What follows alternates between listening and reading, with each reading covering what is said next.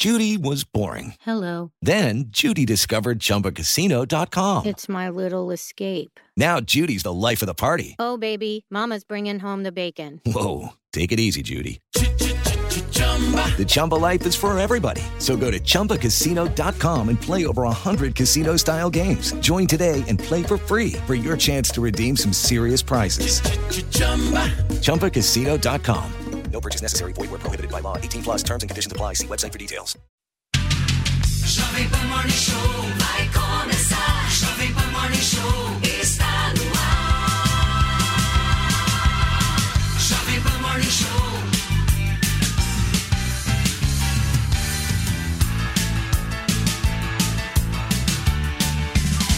Jovem Pan Morning Show.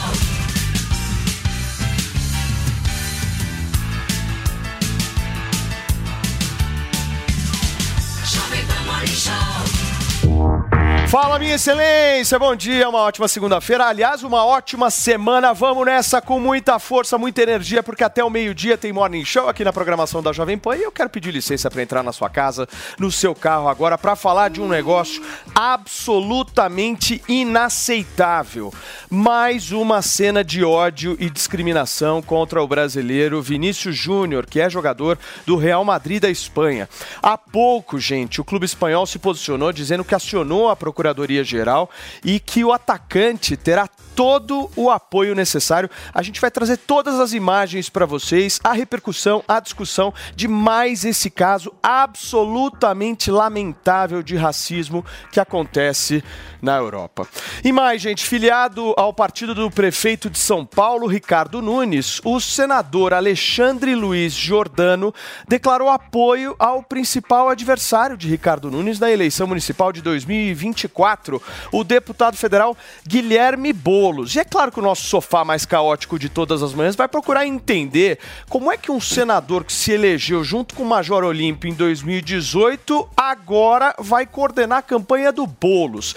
É já já, mas eu também quero saber, meu querido Felipe Campos, bom dia, meu amor, minha Bom vida, dia. minha glória. Eu quero Bom saber de dia. você, Fê, o seguinte: o que temos no cardápio do entreter, desse mundinho, como você diz, pantanoso das celebridades? Pantanoso e movediço dos famosos. Bom dia, pessoal. Bom dia você que está curtindo aí também pela rádio e seja bem-vindo aqui pela sua TV Jovem Pan News. Olha, pessoal, e aí o integrante também do grupo O Amor Venceu, Thomas Costa, que gritava aí baixo assédio, enfim, fez questão de protagonizar neste final de semana vários ataques à sua ex-companheira Tati Zaki. Eles que participaram lá do reality A Fazenda. Bom, o negócio foi parar na polícia e daqui a pouco eu conto tudo pra vocês. E olha, e pra vocês subirem a hashtag do programa é fácil. Hashtag Morning Show. Use e abuse sem moderação. Paulinho, pode chegar. Boa, Fê. Vamos começar o programa de hoje, gente, buscando atualizar vocês. Aqui tem informação, afinal de contas, quatro ministros de Lula usaram as aeronaves da Força Aérea Brasileira para viagens de ida e volta de Brasília às cidades onde mantém domicílio às vésperas de fins de semana e feriados. A informação é do jornal Folha de São Paulo. Junto, o grupo utilizou a FAB irregularmente 82 vezes. Um decreto assinado pelo então presidente Jair Bolsonaro em 2020 restringe o uso dos aviões a emergências médicas, segurança ou viagem a serviço do Estado. Porém, no governo do PT, os ministros passaram a marcar agendas em suas cidades às sextas-feiras, justificando assim os trajetos nos aviões oficiais. Esses compromissos incluem palestras em universidades, reuniões com políticos aliados, inauguração de obras estaduais, cerimônias de posse de entidades de classe e profissionais e encontros também com vários empresários. Fernando Haddad, Luiz Marinho, Nízia Trindade e Flávio Dino tornaram rotina o despacho nas cidades onde moram, às sextas-feiras. Conforme a Folha relatou, Haddad é o que mais usa as aeronaves da FAB para viajar de, de Brasília a São Paulo, onde tem agenda geralmente às sextas-feiras. Entre janeiro e a primeira semana de maio foram 23 trajetos nesses dias. O ministro passou a manter o hábito de despachar às sextas na capital paulista em escritórios do Ministério da Fazenda. Por isso, costuma embarcar na noite de quinta e retornar a Brasília na segunda-feira. Segundo o, ministro, o Ministério, considerando que o centro financeiro e econômico de maior importância da América Latina localiza-se em São Paulo, muitos compromissos oficiais são agendados aqui na capital paulista. Vale mencionar também que todos os compromissos oficiais, inclusive os agendados fora da capital, constam da agenda pública do ministro. Já o ministro do Trabalho, Luiz Marinho, viajou 13 vezes 13 vezes entre Brasília e São Paulo desde janeiro. Nízia Trindade da Saúde utilizou aviões da FAB por pelo menos 11 vezes para viagens entre Brasília e Rio de Janeiro em períodos próximos aos finais de semana. O ministro da Justiça, Flávio Dino, passou sete finais de semana em São Luís, indo e voltando a Brasília em voos da aeronáutica. Tá tudo aí muito bem explicadinho para vocês. A nossa produção aqui da Mariana Vaz trazendo informações para todos. Bom dia, minha turma. Antonella, e aí, minha gata? Tudo bem, Pavanatos? Maninho? Vocês estão bem, menino. turma? Firmes? Bom dia. A Antônia usou o avião da FAB semana passada, né, o Felipe Falta da Antônia aqui no estúdio. Por isso que ela voltou, tá lá no Rio de Janeiro. ali. Ela voltou. Que articulação que você fez, hein, Antônia? Gente, eu vou te falar. Meninos, minha- bom dia, bom dia, meu povo. Vocês que estão aí no rádio, vocês que estão aqui ligadinhos na Jovem Pan, na Panflix, bom dia. E quem tá falando não é um sapo cururu, sou eu, Antônia Fontinelli, de cara inchada. Essa hora é uma coisa horrível. Quando você faz essa coisa remota, parece que você tá tirando foto do, do- de, de, de carteira de identidade. Tomou umas ontem, né, Antoninha? Mas não vamos entrar nisso, né? Não tomei não, meu amor, tomei não. Ultimamente não tenho tomado é nada, viu? Ó, deixa eu falar uma coisa pra vocês. Sabe que é isso aí? Além da, da, da impunidade que impera nesse país, além da farra do boi ser uma coisa declarada, é medo de andar em voos. É, é, é, como é que fala? Voo, voo normal? Como tem o Voo nome? comercial. Voo comercial. Isso é medo de encarar o povo. Vocês imaginam, é, é, é, quer dizer, a Nízia eu acho que ainda passa batido porque é desconhecido e tal, mas você imagina Haddad, Dino, esse outro aí num voo comercial, meu amor, acho que nem eu jogo eles pra fora pela janela do avião, né? Então, assim, eu só queria saber a soma disso tudo é, é, é, é, na- na- no papel. Quanto custou 11 vezes da Nízia, da, quanto, é, 13 vezes do Haddad? E pro Maranhão, gente, é muito caro um voo pro Maranhão. Meu Deus do céu, eu imagino quanto que o dinheiro do povo não tá. Olha, Ô, Pavanatos, me explica um pouco isso. O que, que mudou de um governo para o outro nesse tratamento da, dos aviões da FAB? Bom, é, mudou que com todas as críticas, o governo Bolsonaro restringiu as viagens a viagens a trabalho, a viagens por questão de saúde e questão de segurança. Com todas as críticas que se podem fazer ao governo, a verdade é que o governo Bolsonaro tinha certa preocupação com a responsabilidade e com não confundir o patrimônio público com o patrimônio privado. Isso é parte da nossa velha cultura patrimonialista, onde é, o político ele não sabe o que é dele, o que é do Estado, é, age como se o avião fosse, par- fosse parte do próprio Sabe patrimônio. sim, e o mais sabe engraçado é o Sabe migué sim, que eles tentam dar. Não pode dizer que o político não sabe o que, que é dele e o que, que não. Eles Como- sabem muito bem. Não Como- isenta essa gente É disso, não. É o migué que eles tentam dar, gente. Olha o migué. Eu vou, eu vou para São Paulo porque tem agendas lá. Coincidentemente, as agendas aconteceram 13 vezes. 13 vezes na sexta e volta na segunda-feira. É, é assim, é brincar com a cara do povo e achar que o povo é bobo e que não tá percebendo que eles estão indo passar o fim de semana na cidade deles.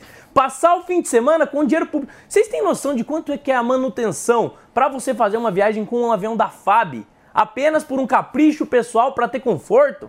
É caríssimo, gente. É dinheiro público vazando pelos ralos, enquanto ele devia ser respeitado, enquanto deveria ser bem separado o que é patrimônio público e o que é patrimônio privado. Mas é, é do PT a gente não espera nada de diferente. Confundir patrimônio público com privado é, é, é assim, é, é cotidiano, é comum. Parece até mesmo que o povo não merece respeito. Então, assim, quem votou no Lula, Quem votou no PT achando que eles iam agir diferente, agora é, sinto muito, faz o L porque nada mudou. Muito bem. Meu querido Mano Ferreira, você foi para Recife no final de semana? Foi com o voo da FAB? Não, né? Não, fui para Recife em voo comercial, prestigiar a LibertyCon Experience que aconteceu lá nesse fim de semana. Foi um evento maravilhoso. Um abraço para todo mundo que estava lá. Carinho do pessoal foi muito bacana também. É, mas o ponto, o problema não é ter agendas. Eu acho que é normal que um agente público tenha agendas. O problema é usar o avião da FAB, o pessoal, porque é muito caro. Então, é um desperdício de dinheiro público absurdo de uma mistura, como disse o Pavanato, eu concordo totalmente, do público com o privado. Esse é o patrimonialismo, a cultura brasileira. E aí também não acho que seja uma exclusividade desse governo, não. Por diversas vezes a gente critica os governos seguidamente por esse tipo de atitude. E é fundamental fazer a crítica, porque só com a crítica pública e a pressão da sociedade para dar vergonha na cara no pessoal e fazer com que o dinheiro público seja bem utilizado, porque esse tipo de coisa seria muito mais barato fazer com um voo comercial, como qualquer cidadão, como qualquer executivo de empresa que faz agendas em diversas cidades vai com voo comercial, porque é muito mais econômico, faz muito mais sentido para o uso do dinheiro. Então, é fundamental fazer a cobrança, porque esse tipo de desperdício é aquilo que faz o Estado brasileiro ficar inchado. Claro, não apenas isso, mas a soma desse tipo de desperdício de recursos, quando você vê, é uma, um, uma quantia absurda que Mas, faz ô, mano, que... isso aí não tá na cultura no- na raiz cultural do brasileiro, essa coisa do privilégio, e a política ela não representa também isso? Desde o início. Vocês Infelizmente, é uma coisa que está arraigada no Brasil desde o tempo da colônia, quando É. o rei era dono do Estado e ah, o- o- os capitões donatários, toda aquela estrutura de amigos do poder achavam que podiam usar o patrimônio público como se privado fosse. E a gente, infelizmente, teve diversas mudanças de sistema político desde então, mas esse traço da nossa cultura continua arraigado e não se transformou. A gente precisa bater nisso sempre, porque só com uma sociedade civil ativa que cobra pela mudança que a gente pode fazer Agora, transformação. eu também vejo uma galera um pouco em outro mundo, assim, chegando e falando assim, Pavanato, sai, porque a Suécia, o pessoal anda lá de bicicleta. Irmãozinho, aqui não dá pra andar de bicicleta também, cá entre nós, né? Você não vai Paulo meter, sei lá, imagina o Bolsonaro lá indo trabalhar de bicicleta, o Haddad, oi gente, coisa, tudo bem? Se você eu tenho um call de agora. bicicleta agora, levam você né? e a bicicleta. né? É, não, é assim, vamos, né, jogar o nosso jogo com a nossa realidade, dançar com a nossa música, né, Antoninha? Imagina os políticos lá do Rio de Janeiro indo aí trabalhar de bicicleta, ô Antônia, não ia rolar também, né? Ah, meu sonho. Eu morrer no segundo sinal. Eu Mas, falava. Em, em BH, o presidente da Câmara Municipal, o vereador Gabriel Azevedo, um amigo que faz um excelente trabalho, vai de bicicleta. Sim, mas é vereador, né? É vereador. Vírgula. Vereador. Estamos falando aqui de um trajeto Brasília-São Paulo, acho Não, que é um pouco e, mais distante. Claro, é preciso ter avião. E, e eu acho que aí também não tem demagogia. Um país tão grande, É. é, preciso que os agentes públicos façam agendas e, e articulação. Agora, também a coincidência de que as agendas de cada um são sempre nas suas cidades natal, onde você É. tem família. Isso chama-se planejamento e gestão de finais de semana, querido. Eu admiro quem faz isso. Uma coisa organizada, focada, né, Fê? Para que o final de semana Muito. possa render mais. Muito, claro. Tá certo eles. Muito bem, meus queridos, vamos para uma notícia bomba aqui, porque essa eu vou querer entender sobre vários aspectos de vocês. Filiado ao partido do prefeito de São Paulo, Ricardo Nunes, o senador Alexandre Luiz Jordano declarou apoio ao principal adversário de Ricardo Nunes na eleição municipal de 2024, o deputado federal Guilherme Boulos. A afirmação foi feita durante uma entrevista ao podcast Política Real. Dá uma olhada.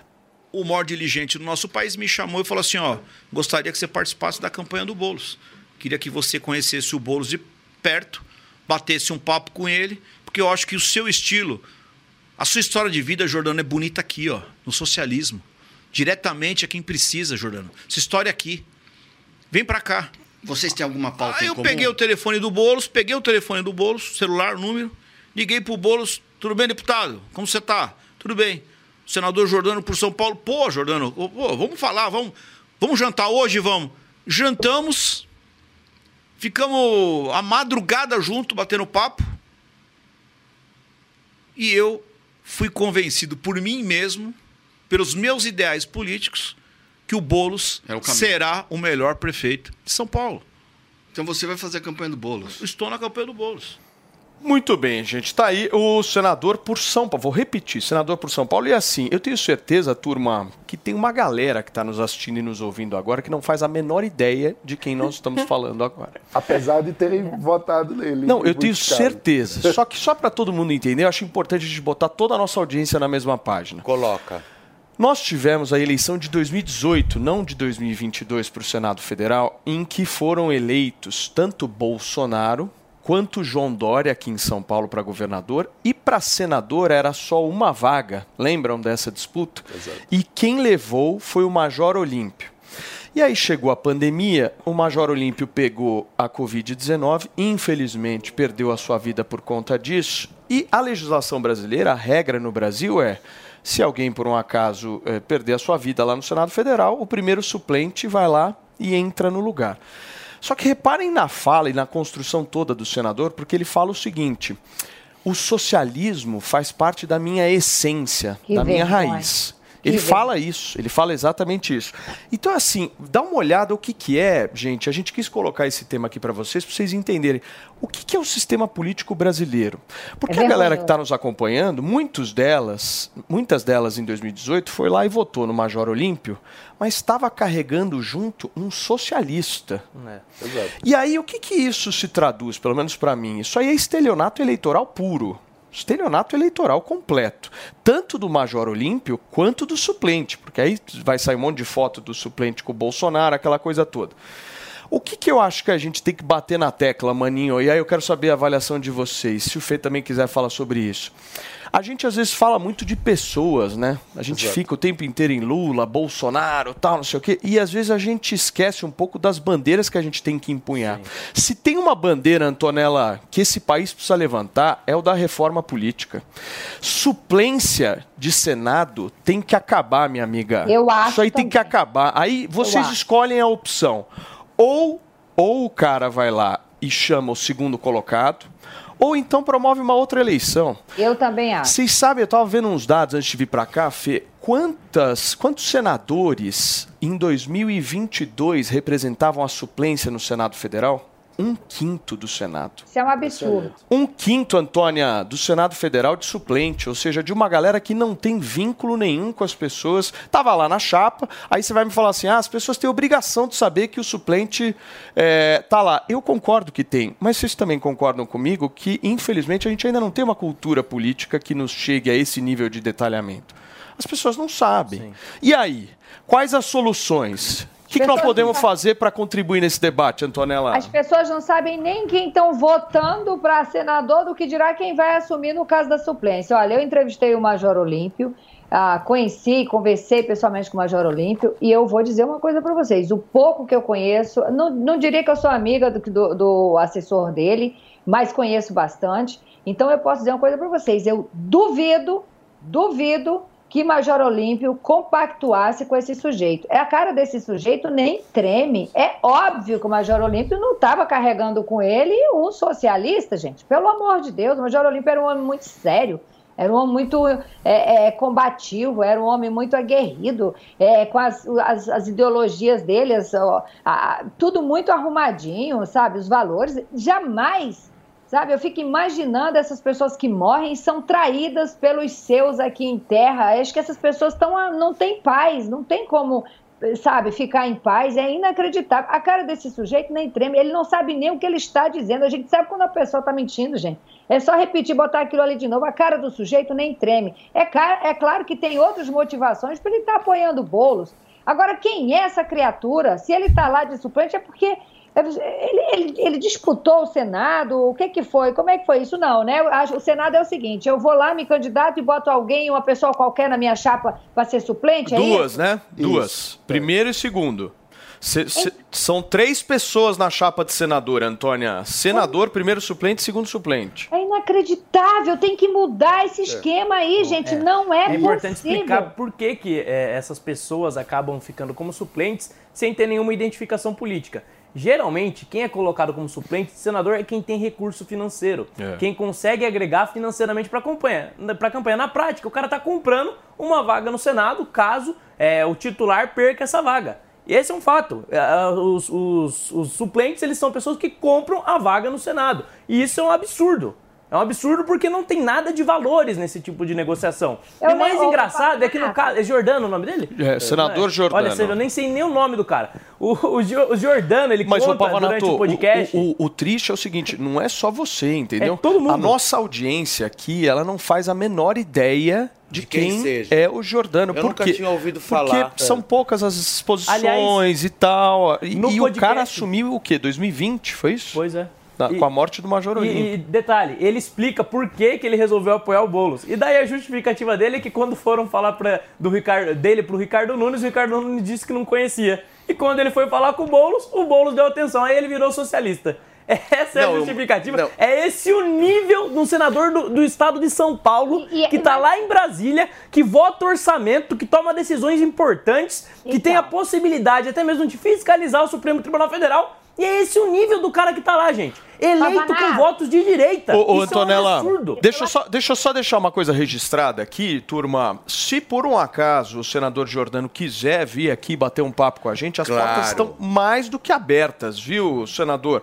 Pode sentar aqui pra gente bater um papo, porque a gente Mesmo quer a gente- entender um pouco a mais. precisa conhecer. Não, a gente quer entender o que pensa, justamente. Até Como é que a gente faz essa virada de bolos pra Bolsonaro, de Bolsonaro pra bolos, de mano pra Pavanato, chegando, obviamente, num Não, senso olha, equilibrado o- chamado A Antonella. única coisa que me chamou muito a atenção, principalmente nessa entrevista, foi que se vocês prestarem atenção, olha só, ele fala que ele pegou o celular, ele ligou pro Boulos, o Boulos convidou ele para jantar e ele saiu convencido que ele tinha que apoiar ele para Pelos ideais pelos políticos. ideais políticos. Ah, que isso. Jantar deve com ter sido chave. caro, hein? Você Chave idiota. Fala, Antonella. Eu, numa hora dessa, você fica quieto. Você não fala nada. Espera ver qual que vai ser. Espera aí uma história qualquer pra você ter um gancho aí, talvez, para de um discurso. Mas falar que depois de duas taças, três Bom, taças Fê, de vinho, Fê, deixa eu- você saiu convencido. ô, Antonella, só me dá uma, uma parte, meu amor, só pegar esse gancho aqui da fala do Fê. Eu acho importante esse assunto porque a gente tem que bater na tecla que o problema, o problema do Brasil não são políticos apenas. O problema do Brasil é a estrutura, é o sistema. E eu acho que a sociedade ela precisa acordar de uma vez por todas para isso e olhar para o foco da questão. Como é que se resolve esse problema? Não é xingando o Jordano ou como é que se resolve é o seguinte, é indo para cima do Congresso para promoção de uma reforma política que acabe com essa porcaria de suplência. Acaba com isso. Antônia na fila. Ó, você está confundindo as pessoas. Quem está no rádio vai falar assim: meu Deus, quem é que está apresentando com eles? É o Antonello ou é a Antônia Fontinelli? Ou é a Fontinelli? Desculpa, meu ou é amor. a- que É que mais forte que eu. Meu Deus do céu! Ó, é, é preciso, as pessoas têm que entender o poder de um senador. É isso que me preocupa. Tá cheio de mequetrefe naquele andar com o título de senador da República. As pessoas precisam saber, é uma entidade. Um senador da República tem mais poder na maioria das vezes, do que um presidente da República. É isso que a gente precisa explicar para o povo, Mano, Pavanato, Paulo, Felipe. Vamos explicar isso para as pessoas, porque só com a instrução é que essas pessoas vão aprender a votar, vão aprender a reivindicar seu, seu, seu voto, vão aprender a, a, a, a não se calar diante de tanta sacanagem. Esse sujeito é um engodo, já deu para ver na conversa dele aí. Eu tomara que ele venha aqui, que eu tô cheio de pergunta para ele. Convite está feito, Antônia. Fala, maninho. Tem um aspecto aí, primeiro, a composição da chapa do Senado, em geral, é uma das peças de uma composição mais ampla da chapa majoritária para governo de Estado. Então a gente precisa pensar sobre isso. E como essa negociação é feita? O Pavanato trouxe muito bem o aspecto de que muitas vezes o suplente é um cara com dinheiro que traz financiamento para a campanha. Eu não sei se é o caso do Giordano, preciso apurar isso. Mas eu queria chamar a atenção para outra questão. Para fechar essa negociação, você tem a concordância dos partidos da chapa. Então, um aspecto da reforma política que a gente precisa bater de forma muito enfática é a governança dos partidos. Como que os partidos tomam decisão? Como que um partido faz com que a chapa seja montada? Porque hoje no Brasil a gente vive um fenômeno que é uma excrescência, uma deformidade sem paralelo no mundo, que são partidos que têm donos. Então, os filiados, o- os políticos que fazem parte daquele partido, geralmente não têm um poder de decisão efetivo sobre a composição da própria chapa. Isso cabe aos donos de partido. Isso é uma excrescência. A gente precisa mudar isso e só vai ser possível com a reforma política que bote o dedo na ferida e faça com que os partidos políticos tenham de fato governança, democracia interna, necessidade de eleição periódica, limite para a recondução do presidente do partido. Como que alguém fica a vida inteira como presidente de um partido político? Isso é absurdo. Não, e assim, Exato. no caso do Senado Federal, às vezes eu sinto o Senado para muitos como se fosse, sei lá, uma medalha de prata, sabe?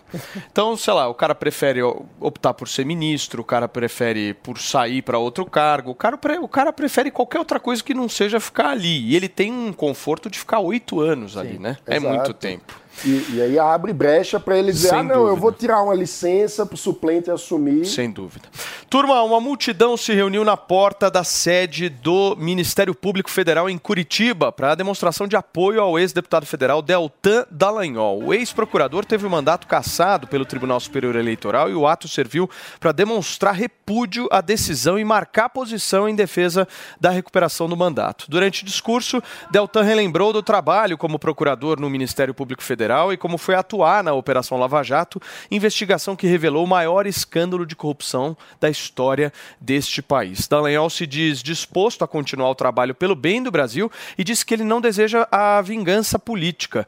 Deltan ainda se mostrou otimista com uma possível reversão da decisão de cassação do Tribunal Superior Eleitoral por parte da Câmara dos Deputados Federais. Vocês compartilham desse otimismo do Deltan? Eu, particularmente, não, mas eu quero saber de vocês. Pavanatos, começa aí. É, eu também não tenho o mesmo otimismo que ele, mas acho que faz parte do discurso político e da forma de se posicionar é, é ter esse tipo de esperança e motivar isso nos seus apoiadores.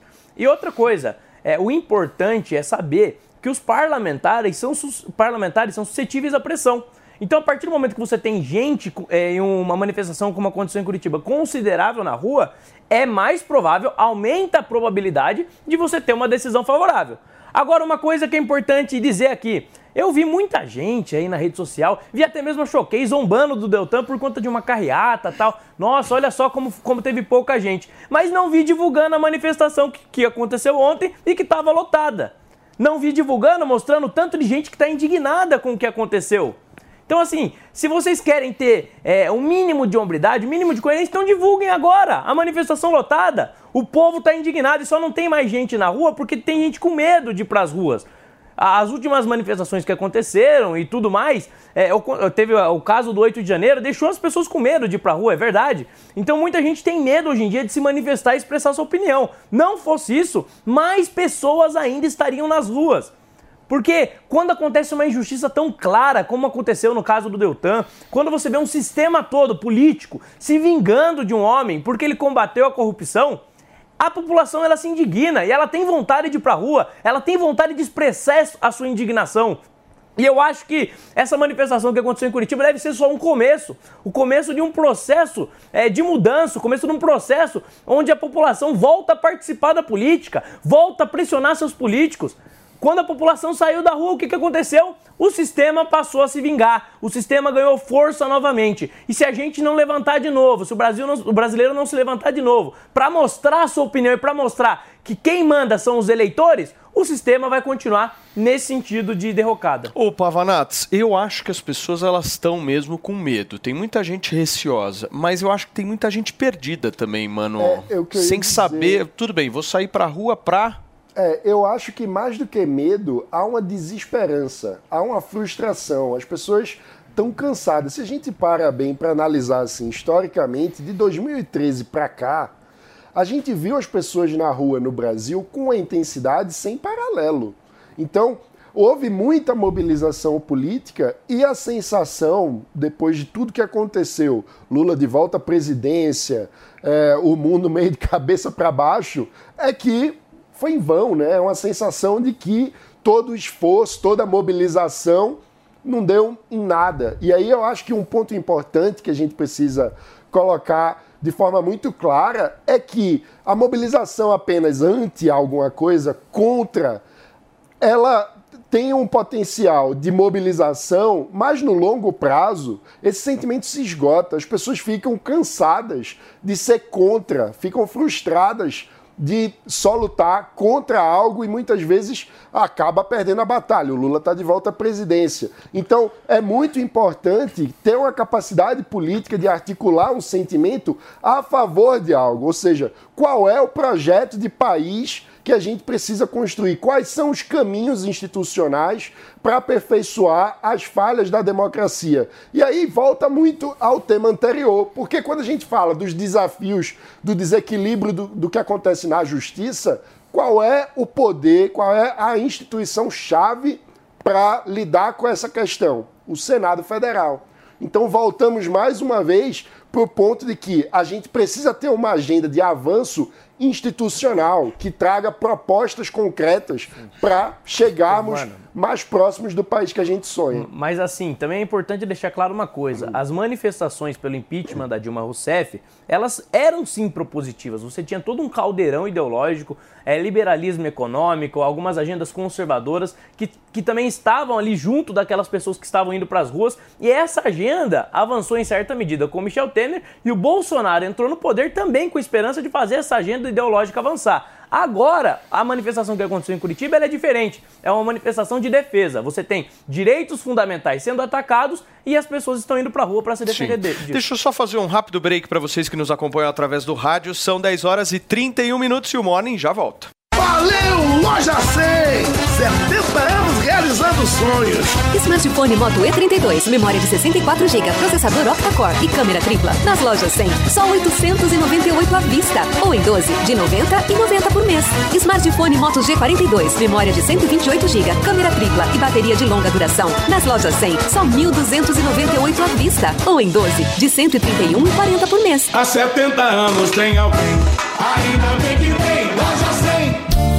Profetizou, ganhou, sacou, e a cotação não tem outro igual. Profetizou, ganhou, sacou, saque imediato via Pix bem legal. Profetizou, ganhou, sacou, ai, então deu jogo na Bet Nacional. Profetizar é bom, fazer um saque via Pix é bom demais. Então segue a visão do profeta, que a cotação da Bet Nacional é sem igual. Líderes empresariais do Brasil estarão reunidos no almoço Debate Lide, com o ministro da Justiça e Segurança Pública, Flávio Dino, e o ministro da Defesa, José Múcio Monteiro, hoje ao meio-dia, no Hotel Palácio Tangará. Almoço Debate Lide, hoje no Hotel Palácio Tangará. Vagas esgotadas. Transmissão virtual em alvivo.lide.com.br. Mais uma iniciativa exclusiva para os membros do Lide. Quem é líder, participa. Business Jovem Pan.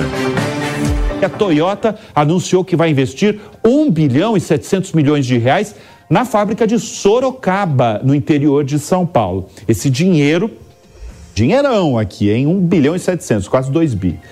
É, esse dinheiro vai para dois projetos. O primeiro é a produção de um novo veículo compacto híbrido flex que vai investir praticamente todo esse dinheiro, vai investir aí 1 bilhão e 600 milhões de reais. O novo carro deverá ser vendido para 22 países da América Latina e com previsão de chegada ao mercado brasileiro em 2024. O segundo projeto é a atualização de um outro modelo híbrido flex que nesse aporte aí vão ser destinados, é, vai ser destinado 61 milhões de reais. A Toyota conta com cerca de 6 mil colaboradores distribuídos em Sorocaba, Indaiatuba, Porto Feliz e São Bernardo do Campo. Bruno Meia e os destaques do mundo dos negócios. Acesse agora o canal Jovem Pan News no YouTube e no Panflix. O Zuco traz o melhor da cozinha italiana. Massas, carnes, risotos e outras opções compõem o menu da casa, que ainda oferece mais de 240 rótulos de vinho. Zuco, Rua Adoc Lobo, 1416. 24 horas. Notícia, informação, serviço. Esta é a Jovem Pan News.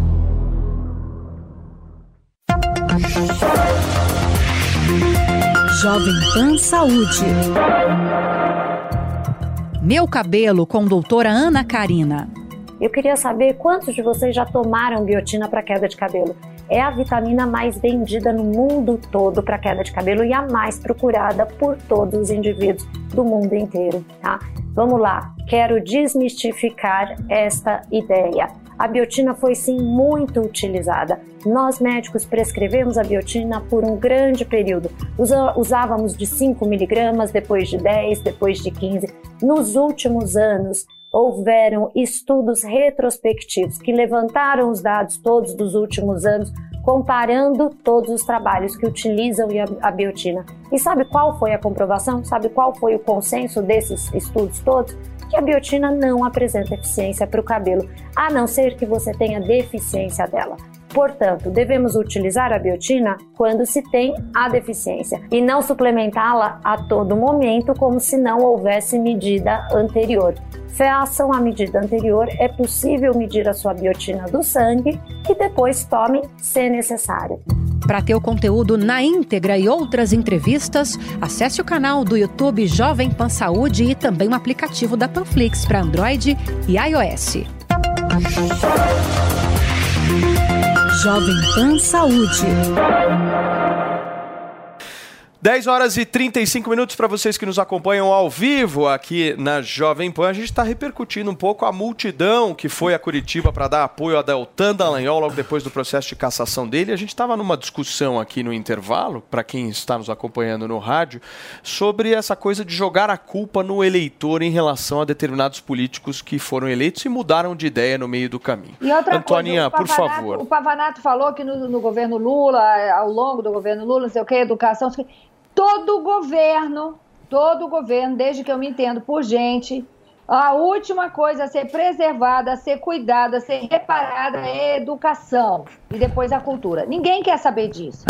Ninguém quer saber disso, entendeu? E eu, quando eu visitei algumas pessoas em busca de apoio e tal, que eu falava qual eram os meus projetos e tal, e que o meu carro-chefe era educação infantil, o povo falava assim: você não tem alguma coisa para o comércio?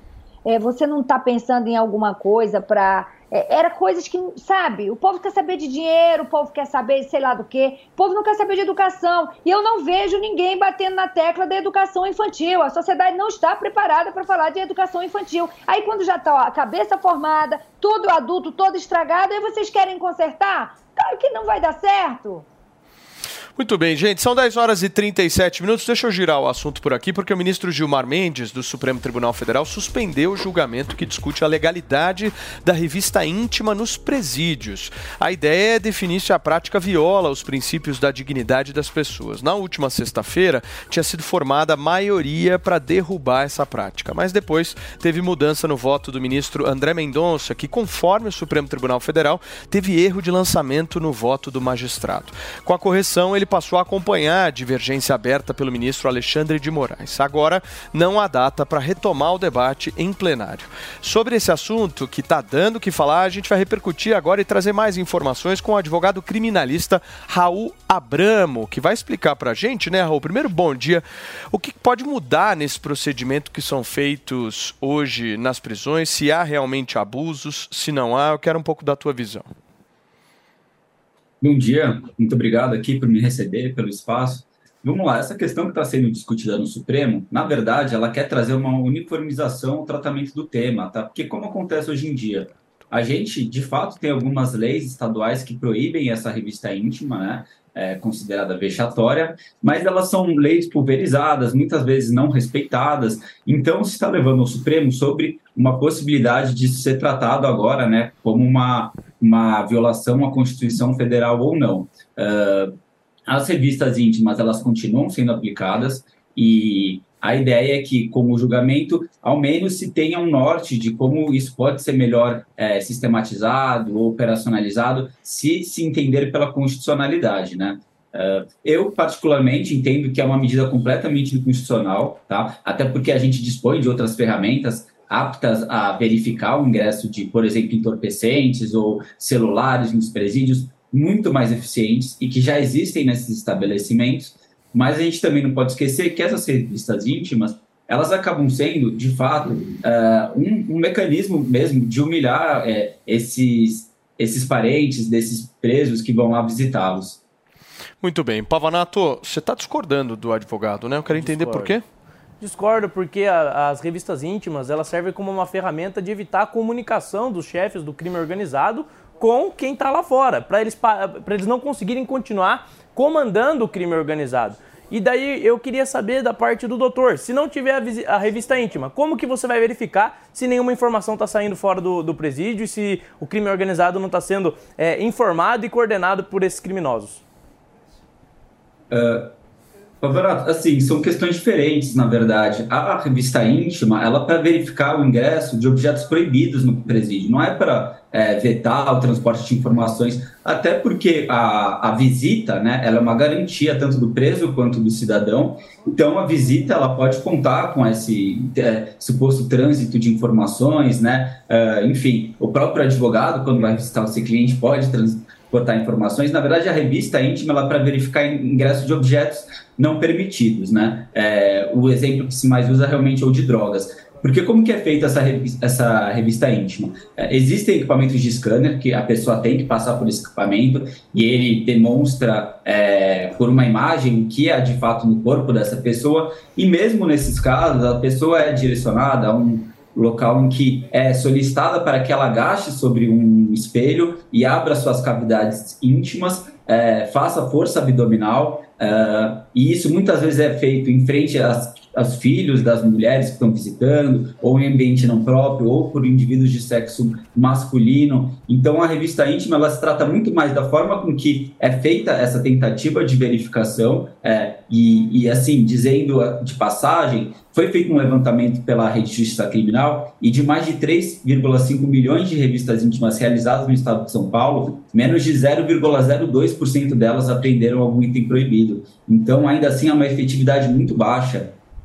Eu acho que a questão do transporte de informações, uh, aí sim, enfim, pode ser pensada por outro ângulo, né? Mas certamente não defasando o corpo, né? Desnudando aqueles que querem simplesmente visitar seu parente. Sim.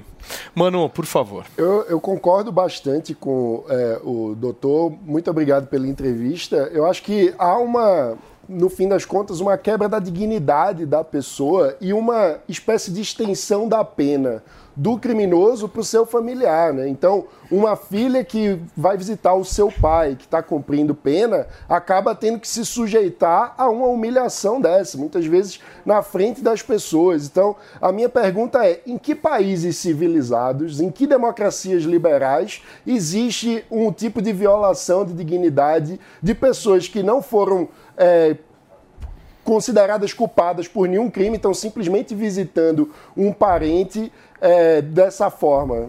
O Brasil está na companhia de que países com essa prática? Então, essa questão, ela, assim como é controvertida no Brasil, ela é bastante controvertida também em outros países, né? Pensando aqui na América Latina, a gente tem uma discussão muito similar é, no Chile, que está sendo exatamente discutido a constitucionalidade ou não, porque eles aplicam um método, às vezes, muito parecido com o nosso. Mas, por exemplo, pensando nos Estados Unidos, existem presídios de segurança máxima é, em que essa revista ela não é realizada simplesmente por você ter outros métodos, como eu disse, os scanners corporais, os detectores de metal, né? É, inclusive, havendo a necessidade, é, é, possível que seja feito encaminhamento para uma, um, um, agente que tem conhecimento sobre a área da saúde, seja um médico, ou eventualmente tenha uma ordem judicial para fazer né, essa investigação. Uh, a questão é posta é que muitas vezes, quando você não tem uma regulamentação, e aqui esse problema brasileiro também transporta novamente ao, ao exemplo dos Estados Unidos, a falta dessa regulamentação permite que muitos abusos sejam realizados, né? E ainda com re regulamentação, abusos podem, a gente sabe, serem cometidos em larga escala. Então, a gente tem julgados da Corte é, Interamericana é, de Direitos Humanos que veda essa prática também, é, mas é, esses organismos internacionais eles se pautam muito pela análise causuística, né, no caso a caso, é, na violação daquele caso específico levado à corte e não, tá, não trazem uma, uma orientação geral, até por conta de um respeito da soberania constitucional de cada um dos signatários, né, em decorrência disso. Mas isso é sim uma realidade de outros países e mais a discussão também é muito frequente.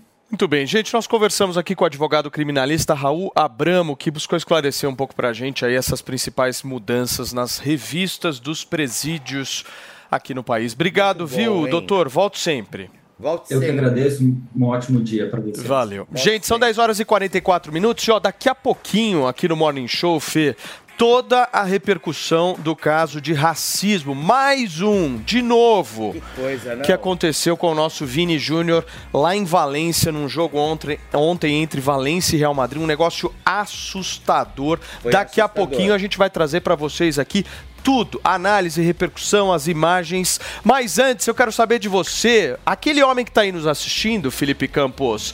Como é que tá a tua vida sexual, hein, meu amigo? Afinal de contas, sexo é vida. Falando Pois de é, uma forma precisa- bem clara, meu, e honesta, Não, certo, sexo Donatão? É vida. Sexo, Sexo é é vida. vida. Bom dia, Brasil! Boa semana! Que seja uma semana incrível na sua história. Levanta a cabeça, Levanta Brasil. a cabeça, Brasil. Levanta a cabeça significa levantar a sua autoestima, levantar a sua moral, porque uma das coisas que mais atrapalha a autoestima do homem é quando ele tem um problema sexual. Seja ele ejaculação precoce, problema de ereção ou a perda do desejo sexual. E a gente tem visto que, graças ao nosso trabalho, a gente está fazendo com que cada vez mais homens tenham coragem de falar sobre isso.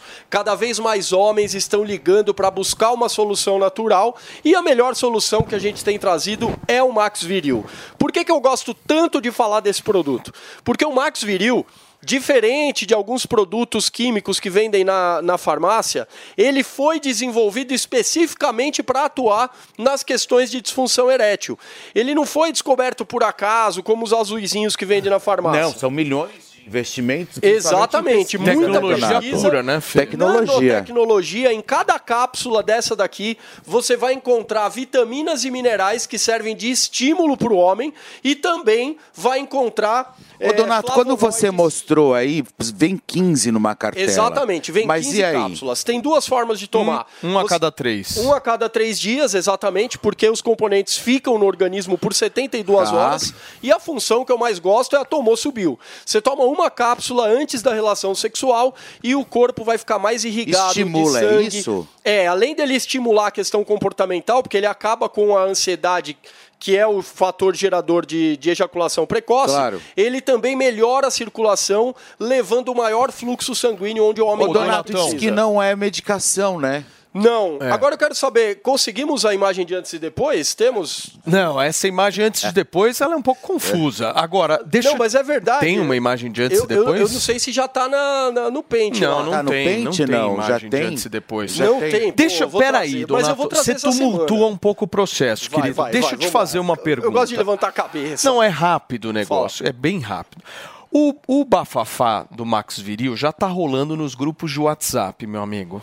Vários grupos, sabe aquele grupo das patotas mais... Grupo de WhatsApp, o povo me para no Meu, shopping os caras estão compartilhando o Max Viril e o negócio só é compartilhado no momento em que ele funciona. Então você tem, que- você tem que pegar esse Exatamente. telefone agora, ligar no 0800 015 1313. 0800 015 1313. 1313. Porque esse momento agora é o mais importante do nosso papo. Que é esse agora. É Que é o momento. momento que o Donato levanta e, meu, arrebenta na promoção. Ó, Qual Quem promoção tá assistindo pelo YouTube aí ou pela Panflix, tá vendo ali atrás 50% de desconto?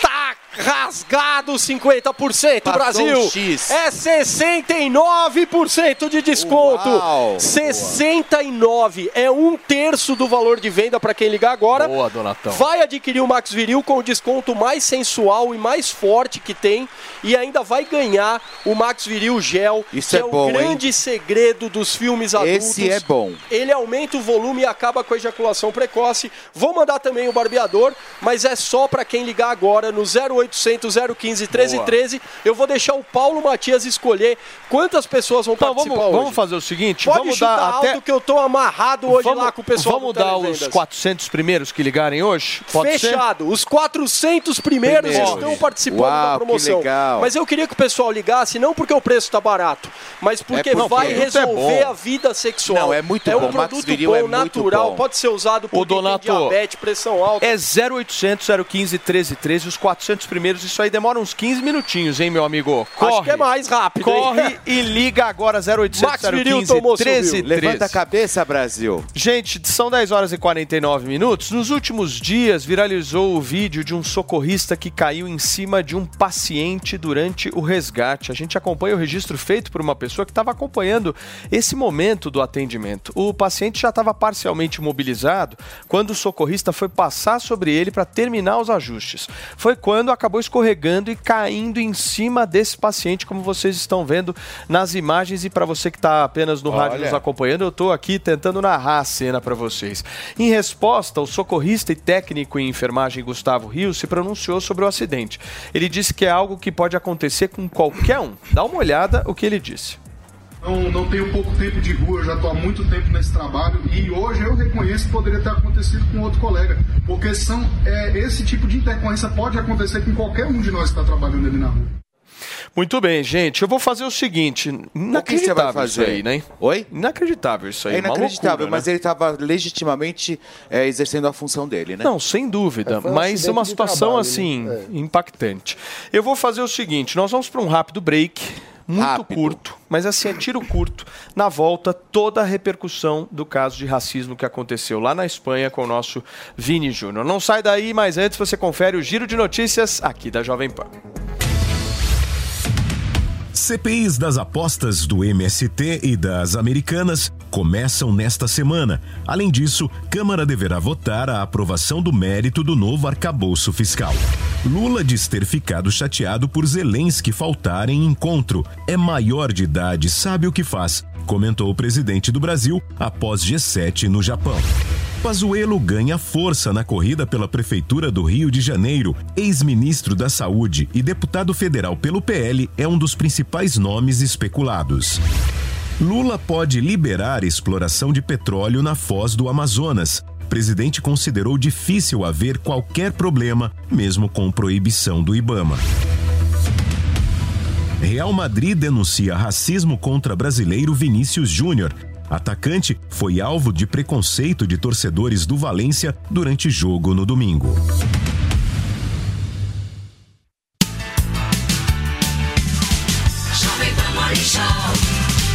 Um entrevistado e diferentes pontos de vista. Os mais diversos temas você encontra aqui, sempre, direto ao ponto. E no programa desta semana nós vamos receber o deputado federal e ex-ministro do Meio Ambiente, Ricardo Salles. Direto ao ponto, hoje, nove e meia da noite, na Jovem Pan News. Valeu, Loja 100! 70 anos realizando sonhos. Estofado Flex Mola, tecido café cinza, retrátil e reclinável. Nas lojas 100, só 2.998 à vista. Ou em 12, de 303 e 40 por mês. Roupeiro Andirá Triplex, padrão rústico. Nas lojas 100, só 2.498 à vista. Ou em 12, de 252 e 80 por mês. E só nas lojas 100, a entrega e montagem de móveis é cortesia. Há 70 anos tem alguém, ainda bem que tem Loja 100. Olá, eu sou o Pablo Spire, o Torinho, e tenho uma dica de ouro para quem quer se tornar um especialista em investimentos. Os meus cursos Toro de Ouro 1 e 2. Você vai aprender quais são os indicadores mais importantes da economia e como eles pressionam os mercados. São mais de 50 aulas onde eu divido tudo que aprendi em quase 30 anos de experiência. Acesse a newcursos.com.br, N-I-U cursos.com.br e garanta o seu desconto no combo. Vai, Torinho! A Jovem Pan apresenta Conselho do Tio Rico. Senhoras e senhores, meu nome é Daniel Zuckerman e este é o Tio Rico. no Fala. Zuki. Toda vez que eu vou na tua casa, eu chego lá, pode ser três da tarde, uma hora da manhã, você e a Betina adoram assistir o mesmo filme. Se, se eu mentir, você me fala aqui na minha cara. Você lembra? É o filme do Morgan Freeman lá com o Jack Nicholson. Você sabe qual que é? Adoro o Jack Nicholson. Aquele adoro. Nunca é Tarde Demais. Nunca é tarde demais e tem outro que eu gosto. São Mas- os Intocáveis. Também. Francês, é. Mas é o The Bucket List, né? Exato, adoro esse filme. A tradução seria bater as botas, seria, não é isso? É verdade. E o filme tem um ensinamento maravilhoso, né? Os personagens são dois principais lá, eles estão infelizmente, infelizmente eles estão com câncer no pulmão, se encontram, Ah, sim, eu adoro esse filme. né? Eles Maravilhoso. são, tem um paciente terminal e aí eles resolvem fazer uma lista, 10 coisas pra fazer antes de morrer. Você com essa sabedoria, com esse cabelo branco que te traz tanto respeito, eu gostaria agora pra nossa audiência três coisas pra fazer antes de morrer. Não precisa ser 10 que nem tempo a gente tem. Três. Vou te falar, eu gosto, eu tenho uma sinergia muito grande com pessoas que viajam muito, Zuki. Quanto mais você viaja, mais você tem reflexão e conhecimento da tua própria existência, do teu país. Descobre uma cultura de nova. riqueza, de pobreza, de cultura. Eu adoro. Eu, quem viaja tem uma cabeça completamente diferente. Adoro. E, e um parente, você fala assim, quando você for viajar, vai pra Paris, sai e se perde. Você- Adoro, Você é. fala, vai se perder. não, não pega roteiro. Se perde que você vai encontrar uma galeria, um museu que você nunca viu, vai sentar e ver uma música que você nem sabia que existia. E o- se perde na Exato. viagem. E hoje, com o celular na mão, com uma câmera, você guarda isso e explora cada vez mais. E Boa. aí vem o meu segundo ponto. Qual seria? Conhecimento. Porque o- Conhecimento. porque o cara que viaja e ele tira uma foto de uma obra de arte, ele fala, tá bom, esse artista aqui é, sei lá, Rothschild, mas quem que é esse cara? E aí mergulhar nesse conhecimento de fora traz uma, uma expansão da mente que eu adoro, eu sou viciado nisso. Eu, eu- teve uma época, Zuki, que eu fiquei viciado em, em saber como era feito Murano na Itália, e a gente viajava 50 vezes para Murano para ver como era feito. É maravilhoso. Isso pra mim é, é o, o creme de la creme. Perfeito. E o terceiro Terceiro e último agora, anotem. é um legado. Porque os dois primeiros são pra você, é conhecimento e viajar.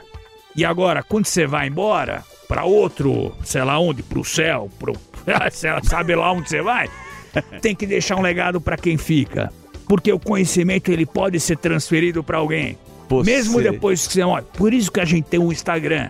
Entendeu? E a gente faz esses conselhos. Porque ó, no final, o que importa é o legado que você deixa pros seus filhos. E se não tiver filho, pra quem tá ouvindo. Então isso é maravilhoso. Conhecimento, viagem e legado. Esse é o recado. Você me emociona tanto que você é o professor que quer sempre que o aluno seja mais inteligente.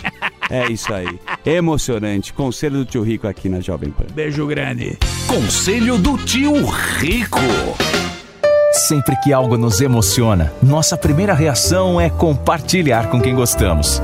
Essa é a receita de sucesso do restaurante Trebiquieri, recomendando e sendo recomendado há mais de 10 anos. Venha nos visitar. Reservas pelo telefone 11 3885 4004 ou no nosso site trebiquieri.com.br. A Jovem Pan News chegou à TV e para assistir a nossa programação é muito fácil.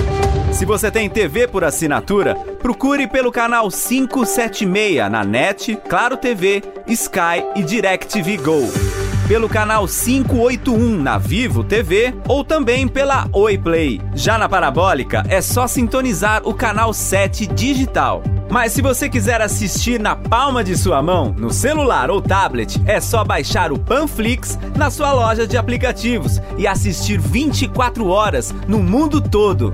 Jovem Pan News.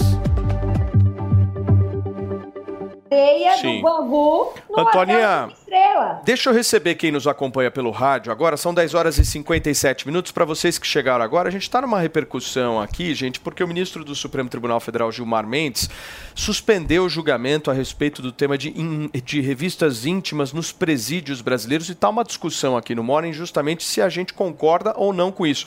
Eu queria só, Antônia, que você pudesse repetir para quem nos acompanha pelo rádio essa listinha aí que você leu para gente dos benefícios que os presos vão ter aí no Rio de Janeiro. Você pode repetir para mim, para todo mundo poder ouvir, meu amor?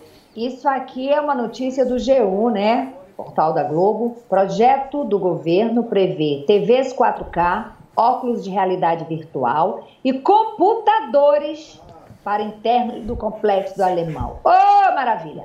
Câmeras fotográficas profissionais e até videogames de ultíssima geração chegaram a ser aprovados. Mas a lista foi revista em alguns itens e alguns itens foram vetados. Obviamente que o camarão não, para os políticos, a lagosta, o vinho caro, loló também não. Agora é a pergunta que não quer calar, senhor Cláudio Castro. Essa medida é baseada em quê? Sim. Por quê? Qual é a explicação? Sabe? É, foi alguma conversa? Foi alguma ordem? Foi algum pedido que precisa ser atendido? O carioca precisa ficar atento para isso, porque isso aqui é um hotel cinco estrelas. O que, que é isso? Sim. Fê. Olha, já que tem esse problema, eles deveriam, sem dúvida alguma, investir mais no sistema penitenciário carcerário, sem, sem dúvida. Por quê? Porque se nos aeroportos, né, existe toda aquela. Eles escaneiam até o seu dedão do pé. Por que, que a mesma tecnologia não pode ser usada, por exemplo, no, no sistema carcerário? Esse né? é meu- É, por quê? Agora você tem que fazer a pessoa passar por aquela humilhação. É grana, né? É grana, Vamos mas ok. grana. Em, ok, em mas muitos enfim. casos já há é, scanners, e mesmo com o scanner, porque veja, qual, qual que é a questão? Vamos ser muito claro com a nossa audiência. O que é a revista íntima? Porque falando revista íntima, Hum. soa fofinho. A questão é, qualquer parente ou amigo que for visitar um preso de qualquer periculosidade, isso serve para o traficante criminoso de alto risco, mas também serve para alguém que está preso injustamente ou para o pessoal que tem é, um especial apreço pelos presos do 8 de janeiro se enquadra no mesmo caso, tá? Então, quem for visitar alguém que está preso por qualquer motivo, para entrar no presídio, hoje, no Brasil, fica, se o agente penitenciário quiser, precisa ficar nu na frente. Geralmente são feitos em duplas. Então você vai com um desconhecido que você nunca viu na vida. Não, tem vai ter abuso. que ficar Tem abuso, nu. Claro. vai ter que se agachar na- em cima de um espelho, fazendo força para e abrindo suas cavidades sendo o, o ânus ou a vagina, no caso da mulher. É, esse tipo de revista, hoje, século XXI, quando nós temos scanners que conseguem ver De até. última geração. né? É, você consegue ver até se a pessoa tá, comeu muito e tá com gás na barriga. Mas o Mano, mano vê, e a gente- não, e consegue ver até aqueles, aqueles programas que mostram o aeroporto, enfim, conseguem ver até a quantidade, às vezes, de, de, de cocaína que a pessoa ingeriu. Então, tá Exato. Mas, ô, Maninho, então, posso o meu só falar ponto é, uma tem coisa? tecnologia hoje para que a gente não precise submeter todos os parentes de qualquer tipo de criminoso. E veja, o parente não é o criminoso. A gente está falando dos parentes. Uma mãe, uma senhora de idade, Sim. uma filha que tem direito Mas, de ver mas seu seu pai. parente cometeu algum tipo de crime. Posso só, só fazer. Não, o quem tá na cadeia, sim. Não, Ah, sim. não quem está Olha, indo eu visitar. sou um pouco Mas radical você, em relação você, a você isso. deve ser humilhado porque um parente cometeu um crime. Peraí, peraí. Deixa eu, só, deixa eu só colocar uma única coisa, que é o seguinte. O que incomoda as pessoas é que, por muitas vezes, o Estado brasileiro olha mais para o bandido do que para o cidadão. E isso é um fato, meu amigo. A gente está aqui sempre, sempre, sempre, todo dia, trazendo os direitos que presos têm. É importante a gente discutir? É, é extremamente importante. Mas eu tenho certeza que tem uma galera que está nos ouvindo agora e nos assistindo que foi assaltada semana passada e ninguém está discutindo o direito dessa galera. Exatamente. Ninguém está discutindo o direito dessa galera. Exatamente. É isso que me estamos. revolta. Eu vou discordar de Isso aí me revolta. E olha, e tem outra coisa, a gente está discutindo Não é, uma história, porque eu tenho dois sobrinhos, graças a Deus já estão muito, já estão homens, enfim, mas na época da adolescência eu só dizia o seguinte: se cair um dia em cadeia, esquece porque o titio não vai visitar. Vai ficar lá, vai cumprir pena, por mim vai ficar jogado ali. Pavanatos, quero te ouvir. Eu não, eu o mundo, o mundo que o Mano tá entraria. pintando aqui, é o mundo onde você tem scanners de última geração em todos os presídios, é o mundo das utopias. Não, Não, é a é realidade Brasil. brasileira. Claro você que não é. tem essa, essa infraestrutura no- nos presídios brasileiros em todos os lugares. Se hoje a revista íntima é proibida, significa que você vai deixar de ter uma verificação adequada em diversos presídios. É droga entrando dentro dos presídios, é informação entrando dentro dos presídios, Ah, o advogado até disse, mas aí você, você tem muito pouca apreensão nesse tipo de revista.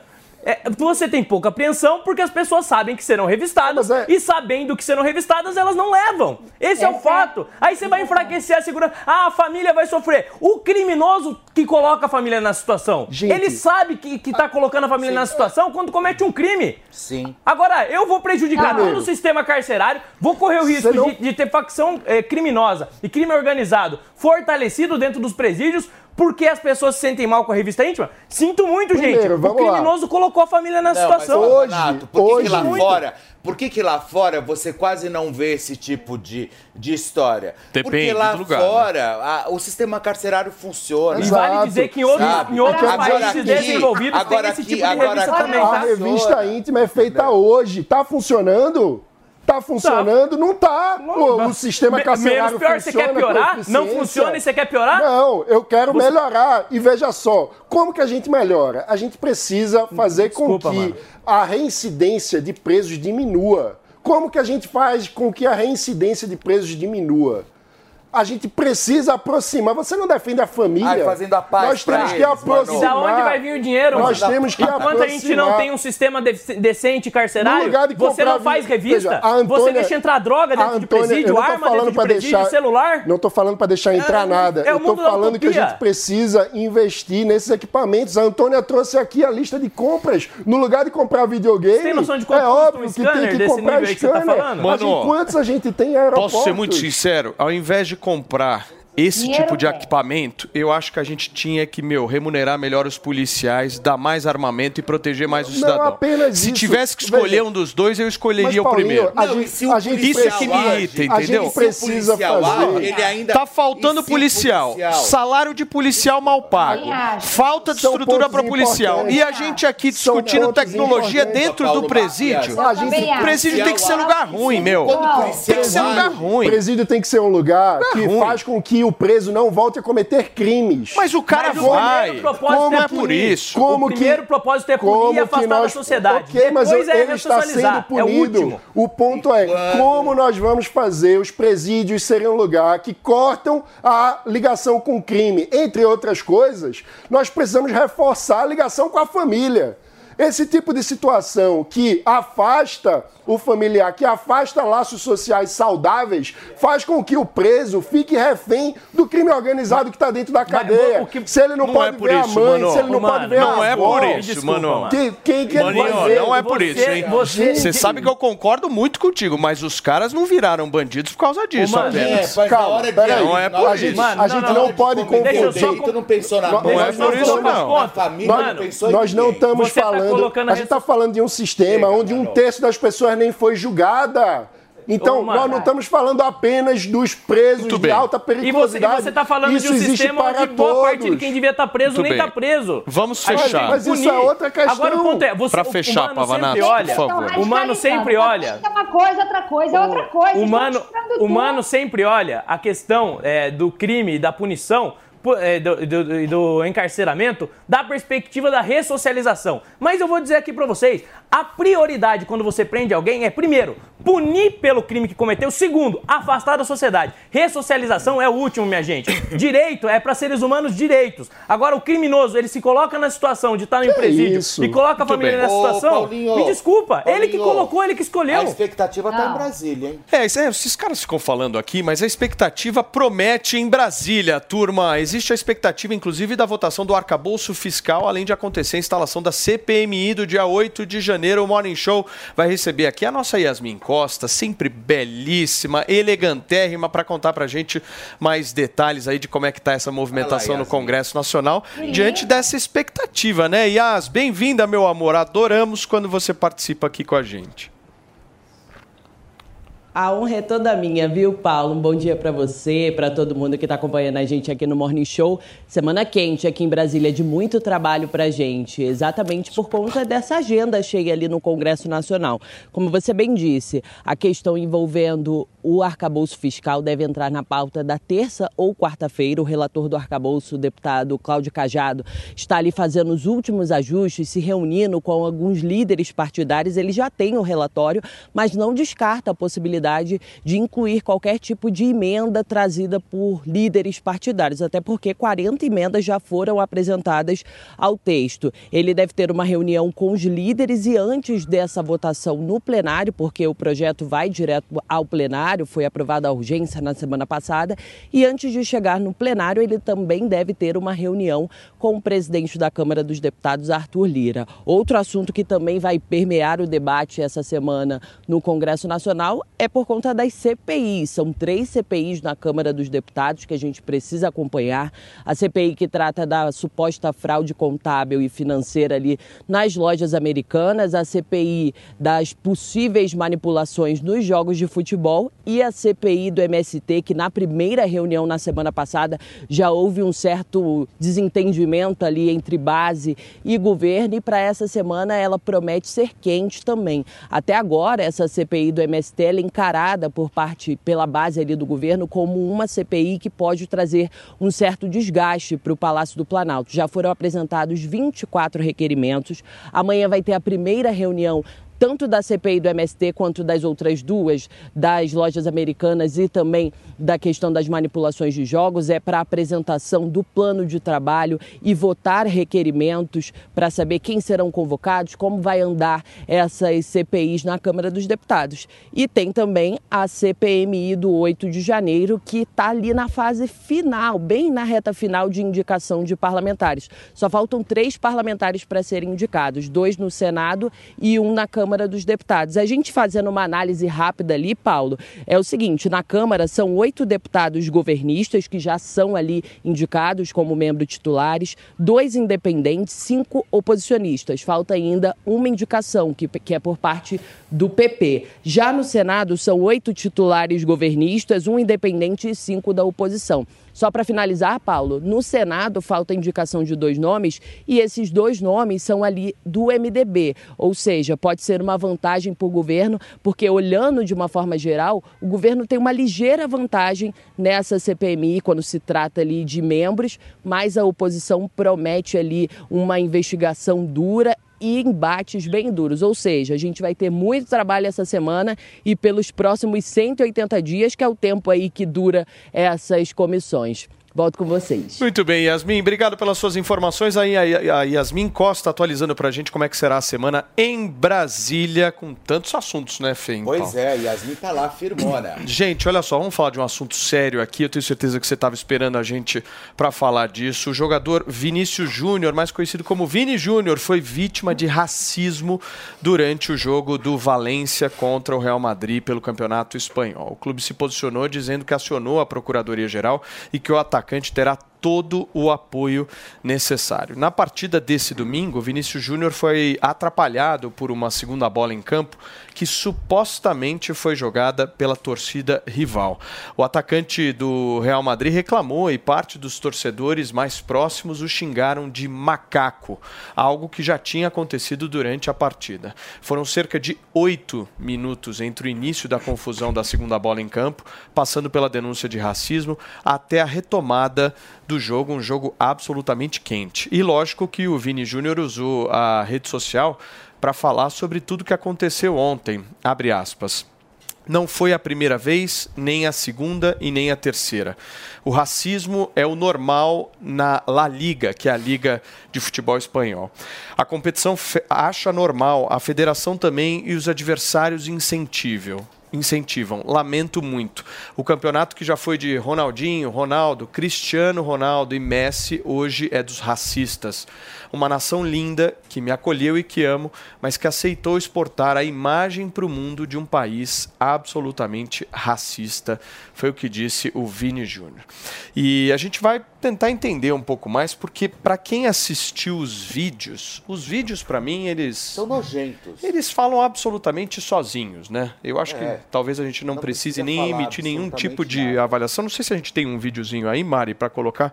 Esses vídeos são muito fortes porque ele é, ele é chamado É de macaco assim. É um negócio impressionante e, e eu até eu até publiquei uma foto ontem no Instagram que me chamou muita, muita, muita, muita atenção, que é o Vini sentado num gramado e um monte de gente apontando o dedo na cara dele, xingando de macaco Dedo e tal. do meio, né? É, e, você não consegue achar ali na torcida espanhol um homem negro, né? Você olha bem a imagem, todos absolutamente brancos, apontando o dedo.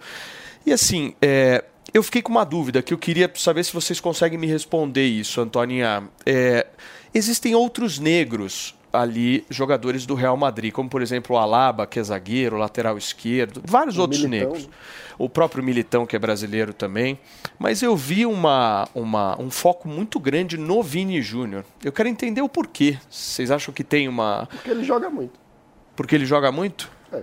Porque ele se destaca, ele tem um, um estilo de jogo ousado, muito driblador. Então, isso desperta mais a ira dos racistas que não aceitam ver um negro jogando na excelência. O Vini Júnior é um dos maiores jogadores de futebol do mundo. Ele pode se tornar o grande jogador do mundo nos próximos anos. Então, é um enorme talento brasileiro, negro, é, encantando o mundo que, infelizmente, está despertando a, a ira de racistas intolerantes que não aceitam ver o talento e o brilho de um negro brasileiro. Não, e, e agora, agora esse assunto ontem realmente é um assunto que deve ser discutido e não simplesmente, às vezes, como a gente vê tão, tão banalizado nas redes sociais, onde qualquer coisa é racismo hoje É. em dia, né? Então trouxe, obviamente, o que, que realmente vale a pena ser discutido como racismo.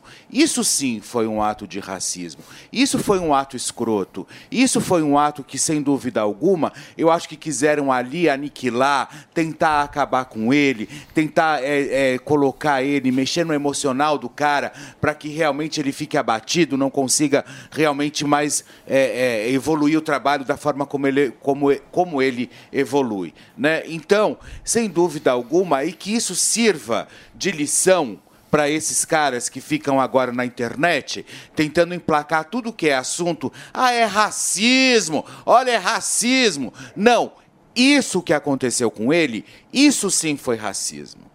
Isso sim foi digno realmente de pegar essa cambada de gente e colocar tudo atrás da grade. Eu não sei como que funciona lá na, na, na- na Espanha essa questão do racismo. o crime o- lá, o como é Fê, que é. Como e posso é, colocar enfim. uma coisa, Mas- Antônia, e eu acho que é bem válido da gente falar isso, porque tem uma galera, eu não sei como é que eu denomino essa galera, mas é uma galera extremamente fofa. É uma galera que, meu, eu tenho certeza que preza pelo amor, é uma galera que quer agregar a todos e tal. Essa galera chegou, por muitas vezes nas redes sociais, apontando o dedo para quem, por um acaso, defendeu o direito do Léo Lins de fazer uma piada, dizendo que quem defendeu o direito do Léo Lins fazer uma piada não tem o direito de se indignar com o caso do Vini Júnior. Mas aí eu faço a pergunta para vocês: uma coisa tem a ver com a outra, Pavanatos? Absolutamente nada. Essa galera é- é- chega a ser assim ridículo. Até porque eu tenho certeza que o Léo Lins discorda do que aconteceu com o Vinícius Júnior. Você levar a sério uma piada e querer colocar em, em pé de igualdade com um ato declarado de racismo é completamente fora da realidade. E é bom a gente entender o contexto do que aconteceu com o Vinícius Júnior. Primeiro, ele foi é, é, sofreu ofensas racistas por parte da torcida. A torcida o tempo todo tentando desestabilizar ele. E não apenas em um momento, durante o jogo inteiro, durante todo o período que ele estava em campo, ele sofrendo com, a- com ofensas racistas. Tem uma briga no meio de campo, ele sofre um mata-leão.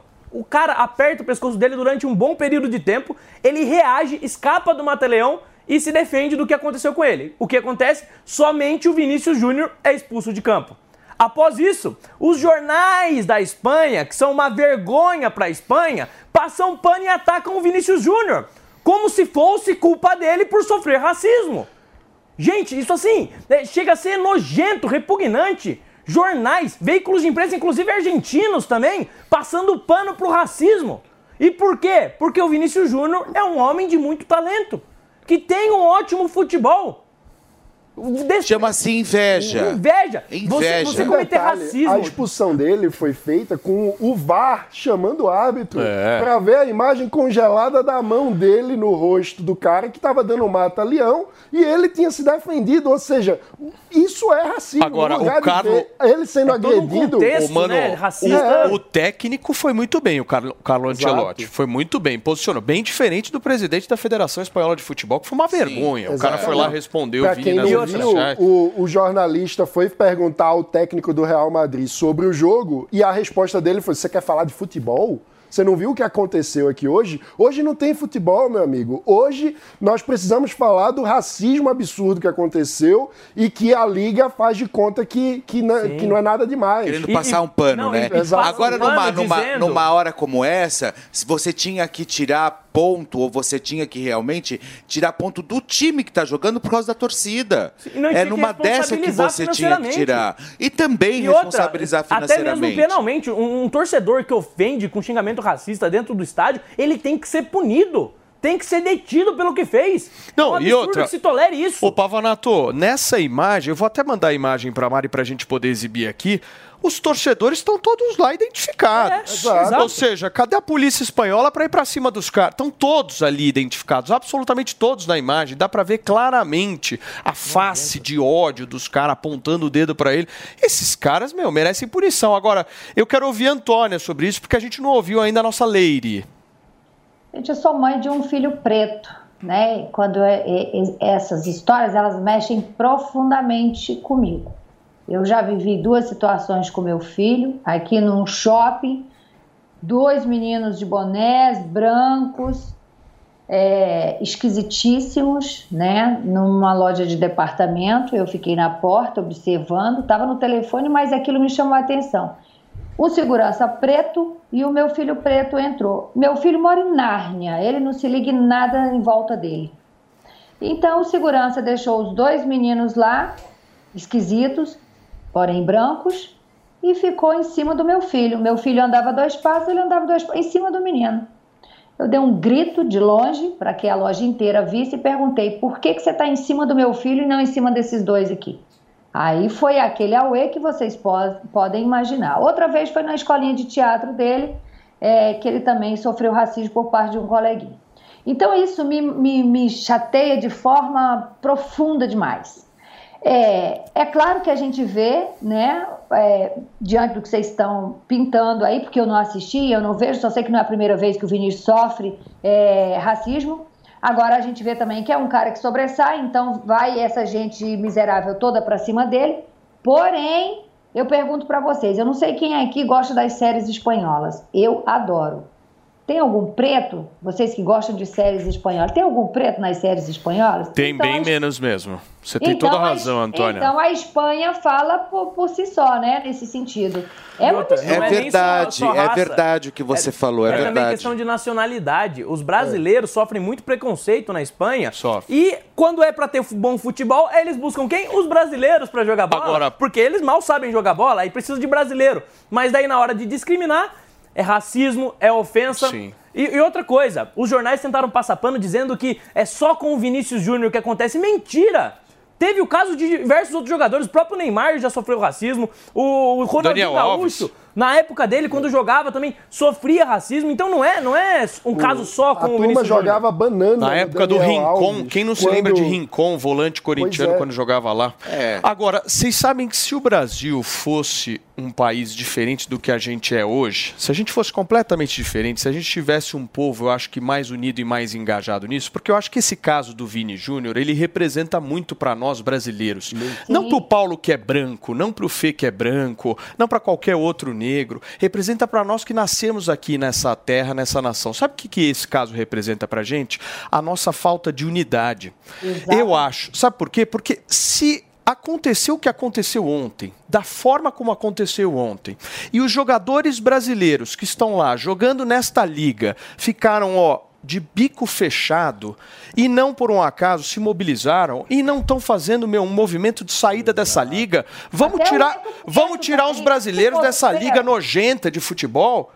Saiam brasileiros dessa liga. É isso que a gente tem que, pre- tem que pregar agora. Saiam dessa liga. Digo mais. Não tem que participar dessa Ah, liga. eles têm contrato. A FIFA fala sobre vamos chutar o racismo pra fora do futebol, então que eles se organizem e É, peçam saiam. um rompimento unilateral de contrato por justa causa. Saiam. Porque esse racismo eu- é inaceitável. E não é a primeira vez que a gente vê isso, né? Não é a primeira vez. Vira e mexe estão chamando agora jogador de macaco, né? Então eu acho que tá na Só que hora aí e o Pa- e o Paulo o que você levantou um trouxe, muito bom. o que você trouxe realmente eu acho formidável. Sabe por que Tem não acontece, Fê? Tem que chegar mesmo e cair fora. Então. E ponto. Mas acabou. é que, é que, infelizmente, meu, às vezes falta essa noção de pátria. Isso aqui é pátria pra valer, pelo menos ao meu ver. É do tipo, mexeu com ele, mexeu comigo, porque nós somos Não é nem brasileiros. só questão de pátria, Só que dignidade, né? dignidade, pátria, combate a esse nojo que é esse E racismo. somos o país de Pelé. Então, só que aí o que acontece? O dinheiro fala mais alto, turma. Esse é o problema. Infelizmente, essa praga chamada dinheiro fala mais alto. Porque, por que, que, por que, que esses jogadores não se mobilizam? Porque eles têm toda uma estrutura financeira lá, meu, em ordem, ok. Agora, eu acho que pra gente combater racismo de verdade, isso que a gente está trazendo aqui foi um caso de racismo, ou vai pro pau. Ou esquece, ou É vai ser verdade. passada de pano. É verdade. Tem que ter movimento drástico. Exato. Drástico. Não dá pra ser uma coisa do. Ai, vou fazer uma notinha aqui de repúdio. Não, e é muito. Ai, e o que, você está dizendo é verdade. Entendeu? E aí, quando acontece uma história dessa, de extrema relevância, você não vê o movimento. Agora, vai falar do cabelo de alguém. É. Pra você ver o que acontece. caralho. É. Pois é. Vai falar do cabelo de alguém pra você ver o que acontece. Ou que você não gostou da unha de Ou pede alguém. pra revistar a mala. Ou- fala pra você ver o que Mas a- acontece. a questão tá é- tudo errado. O Paulo tá levantou tudo errado. um ponto muito bom, porque ele falou que os jogadores têm que se posicionar, e é verdade, e se posicionar não é só falar não, gente. Os jogadores que jogam, no mínimo nessa liga, têm que se recusar a ir para os próximos jogos, pressionar para que algum tipo de punição adequada seja aplicada nesse caso. Cadê a união? Gente, isso não é questão de direita, de esquerda, não. É questão É. de dignidade. Não é, de- é a defesa de princípios, gente. Um ser humano não pode ser discriminado pela cor da pele. Ponto final. E se alguém discrimina pela cor da pele, é porque essa pessoa ela é tão baixa, e ela não tem nada de bom na vida dela, que ela precisa se orgulhar disso. De uma coisa que não tem nada a ver. Meus amores, quando é que vocês vão entender que quando entra dinheiro, é ou é o dinheiro ou a dignidade, os dois não andam juntos? Quando é que vocês vão aprender isso? E um- uma coisa que, que eu, eu acho tão absurdo nesse caso, o contexto todo, a, a imprensa espanhola passando pano, o Vinícius Júnior, depois de passar por tudo isso, teve a dignidade de ir falar com crianças que estavam esperando ele na saída do vestiário para dar autógrafos. E lá tinha um repórter da imprensa espanhola que foi perguntar a ele se ele ia pedir desculpas Não acredito. à torcida, porque ele fez um gesto de segunda divisão, porque o Valência, o time, tá estava lutando no campeonato não pelo título, mas para não ser rebaixado. E aí ele quis Ah. dizer que tudo que aconteceu foi porque ele provocou a torcida. O Vini, com muita dignidade, respondeu a única coisa possível. Fez outra pergunta. Você é otário? É uma bela pergunta. Maravilha. A única Claro forma possível é. de lidar com isso. Toninha, eu quero te ouvir mais sobre isso, meu amor. Ô Paulo, acho que não tem muito o que falar. A gente está vivendo um momento de indignação seletiva, né? Que é esse movimento da, da, da, da lacração, é esse movimento do cancelamento. E eles escolhem o que eles querem falar, quem eles querem derrubar, quem eles querem enaltecer. E não há nada que possa ser feito. E você, às vezes eu vejo vocês aqui dando. é, agora mesmo, o Pavanato aí no passado, ele tocou no nome de um de um perfil, entendeu? Que é um perfil de fofoca, que são pessoas desqualificadas por trás dele, e vocês dão uma importância, a gente tem que parar de dar importância para essa gente, porque essa gente não tem importância alguma. São pessoas desclassificadas que se escondem atrás de perfis com nomezinho pueril, choquei, tricotei, fuxiquei, é, é, comentei, fofoquei, os caralho a quatro. Tem que acabar com isso, de dar importância, porque essa gente, essa gente é barulhenta, essa gente é uma gente ignorante, entendeu? Não tem que dar. E essa gente é a gente do barulho. Cadê? Cadê esses perfis? Metendo pau lá no povo da Espanha. Cadê? Cadê essa gente cobrando da FIFA uma posição? Cadê? Cadê os amigos, inclusive os pretos? Aqui, cadê o Militão? O Militão fez algum movimento? É isso aí. Cadê? Temos que cobrar desses caras também, Antônia. Você está certíssima. Certíssima. Escuta, Antoninha, você me permite, meu amor? São 11 horas e 27 minutos. Daqui a pouquinho a gente vai continuar nesse assunto do Vinícius Júnior, porque eu quero entender agora o futuro, né? Vamos entender um pouco mais o futuro. Se ele vai sair do Real Madrid, como é que a CBF vai se portar O em relação a isso. disso, né? O próprio presidente Lula fez uma menção ao Vinícius Júnior ontem, eh, lá no Japão. A gente vai trazer tudo em detalhes para vocês. Mas antes eu tenho um recado importantíssimo. Afinal de contas, quando o Andrade chega, nós estamos falando com um cara que desafia completamente a lei da queda e da gravidade. certo, meu querido Felipe Campos? Certíssimo. Que belo topete, O Rei Andrade. Leão teria que ser a música tema do Andrade. E eu falo que tem muita gente ficando com o cabelo assim depois que tá usando o Hervik, viu? E essas Sei. pessoas, quando elas usam e vê resultado, Paulo, elas fazem todo mundo que tá à Isso sua é verdade. volta usar também. Isso é muito legal, né, São Paulo? os Hervikers. São os Hervikers, porque quando você usa. Eu, eu digo que qualquer coisa, quando você faz uma viagem bacana, quando, quando você tem uma experiência legal, Sim. você não quer que as outras pessoas que estão próximas a vocês também tenham? E Claro. quando o assunto é queda capilar, o cara que teve cabelo de novo, voltou a ter cabelo por conta do Hervik, todos os amigos deles que estão ficando calvo e careca, ele faz usar. É. Isso é muito bacana, isso a gente vê a questão do, da eficácia do produto, a questão também é, é da, da, da, da segurança que tem, né? O produto Sem dúvida. da Sim. funcionalidade, porque não é um simples produto. O Hervik, ele não só faz o seu cabelo parar de cair, como faz o seu cabelo voltar a crescer. Não, e é pra isso conhecer mesmo, o Ervic, você tem que entrar de cabeça. de cabeça. E pra entrar de Tá cabeça... cheio de trocadilho, né, Felipe Pra Campos? entrar de cabeça, você tem que pegar o telefone agora, ligar na nossa central, que é o 0800 020 1726. Nós estamos aqui já há quase dois anos, Paulo, na emissora, trazendo o Hervik, mas tem pessoas ainda que não adquiriram. É por isso que eu volto a falar pra você. Para de ficar empurrando com a barriga pra resolver esse problema da cara capilar. Dá essa chance de conhecer um produto que realmente funciona, né, Felipe? Não, eu acho que a melhor, a- o melhor case do, do Ervic é o caso do Paulo Matias. Vocês pessoal. sabem que às vezes as pessoas me param Ah. na rua perguntando: foi só Hervik mesmo que você tomou e tal, que você passou? E aí os caras falam assim: você não fez implante? Eu falo, amigo, pra fazer implante você tem, Tem que que raspar, raspar. a cabeça. Tem que raspar, é Exatamente. verdade. O que a um gente processo. fez, o que a gente fez no meu caso foi, em primeiro lugar, ouvir o Andrade. Ouçam o Andrade. É, é. Eu me arrependi de não ter ouvido o Andrade antes na minha É.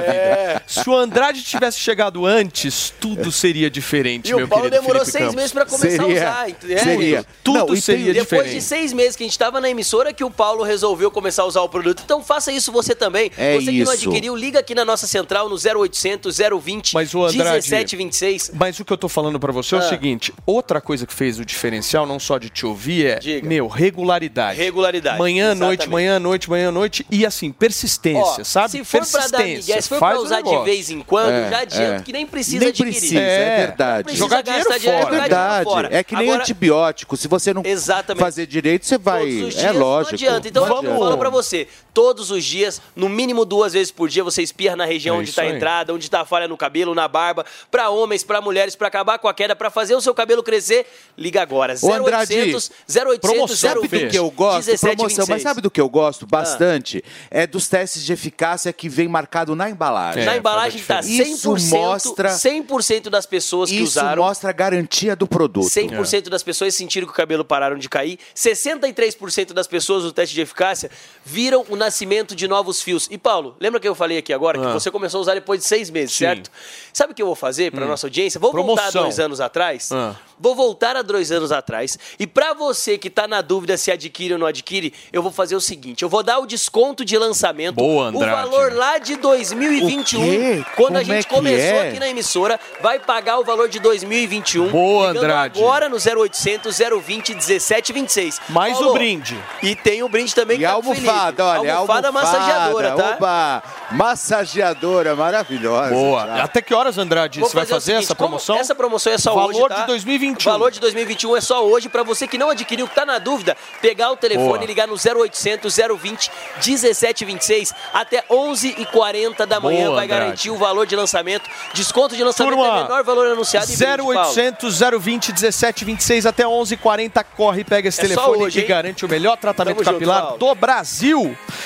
11 horas e 31 minutos, gente. O presidente Lula acabou sendo deixado de lado, viu, Fê? Você viu que bafão? É isso mesmo. o homem mais poderoso do Brasil, ou não, ficou no vácuo. E quem fez isso foi o presidente ucraniano Volodymyr Zelensky, amigo de Pavanato.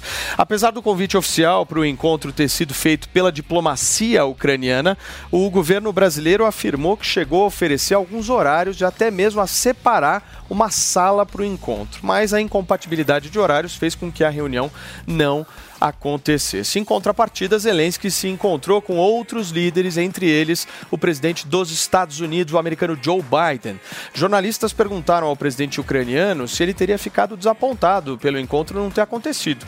Com certa ironia, o Zelensky foi lá e disse que acredita que o Lula teria ficado desapontado numa famosa troca aí de articulações, certo? A gente vai repercutir isso agora, buscando entender o posicionamento de Lula lá no Japão, Mano Ferreira. Me explique. Mais uma vergonha internacional causada por Luiz Inácio Lula da Silva e sua egocêntrica marcha supostamente para. Ele diz que quer ser o mediador de um conflito. É que ele não consegue sequer entender a natureza. Ele voltou a falar que para ter paz, é é, os países estão um querendo que o outro se renda. Não se trata disso, pelo amor de Deus. Um país invadido quer que seu agressor pare de agredir. Isso não, não é que ele se renda. Não é uma guerra onde a Ucrânia vai ganhar o território russo e dizer Rússio, russos se rendam. Não é isso, pelo amor de Deus. É uma invasão absurda que desrespeita qualquer parâmetro do direito internacional e Lula não entende isso.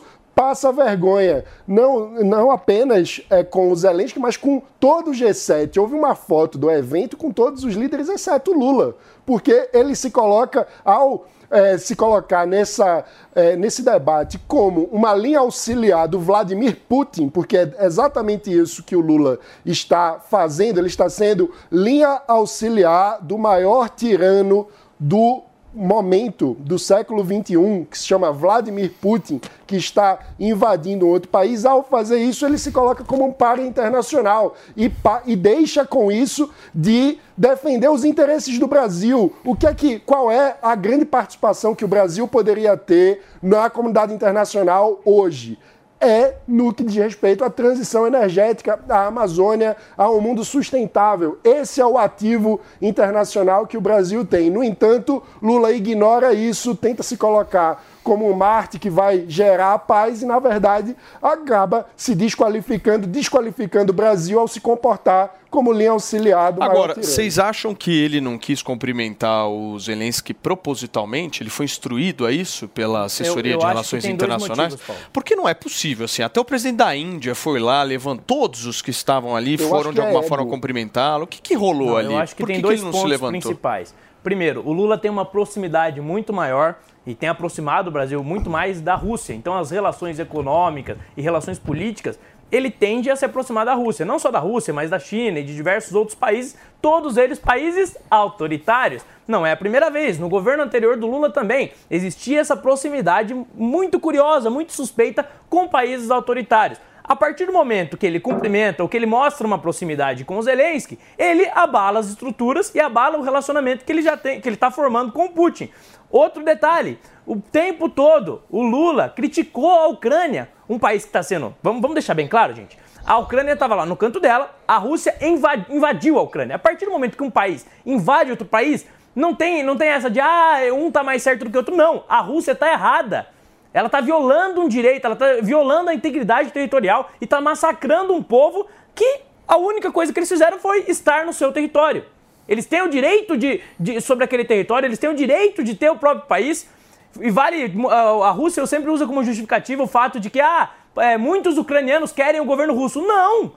Não, você teve manifestações terríveis para tirar um presidente da Rússia, que teve que da, da Ucrânia, que teve que fugir da Ucrânia, porque eles não aceitavam a interferência russa dentro do seu país.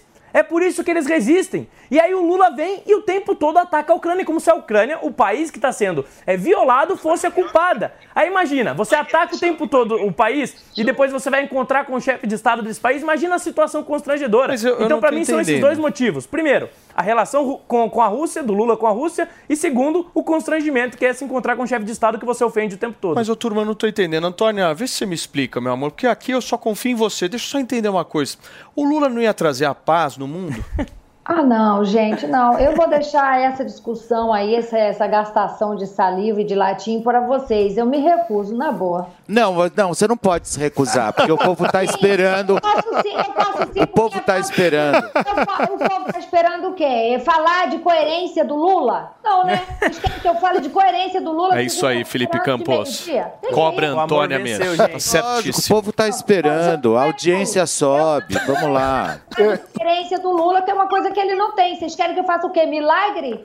Eu acho que essa postura do Lula de não cumprimentar é ego. Ele estava acostumado em outra, no- na outra momento Pô, que mas ele o ego do cara é grande, de hein? Porque assim. a- pô, você lembra que o Obama disse você é o cara, não sei o que? Ele se Nossa. sentia o centro dos países. Pensando nos países que não são os mais ricos do mundo, que são os países periféricos, ele se sentia a grande E estrela. ele já fez trapalhadas, né, na- vida, nas etc. relações internacionais exatamente por conta disso, por se colocar em uma posição que ele não tem, achar É. que ele é muito mais relevante do que ele realmente é. Não tem relevância nenhuma.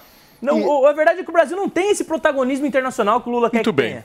Meus amores, uma influenciadora contou nas redes sociais o susto que passou após ganhar um presente de um fã. No TikTok, a jovem disse que recebeu um ursinho de pelúcia com uma carta, porém sem identificação. A princípio, ela pensou que seria mais um mimo e deixou a pelúcia em um instante na casa dela. Só que ela se assustou com o movimento dos olhos do urso. Me lembrou alguém deste programa, dá uma olhadinha.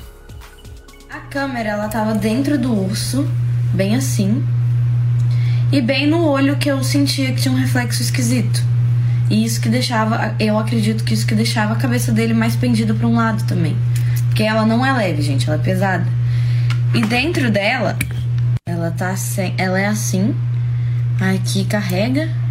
Dentro dela tinha um cartão de memória que eu tirei, mas eu não tenho nenhum aparelho que aceita cartão de memória pra eu ver até onde gravou, né?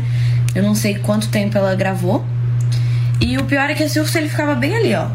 Tipo, bem ali onde o Venom tá. Ficava ali.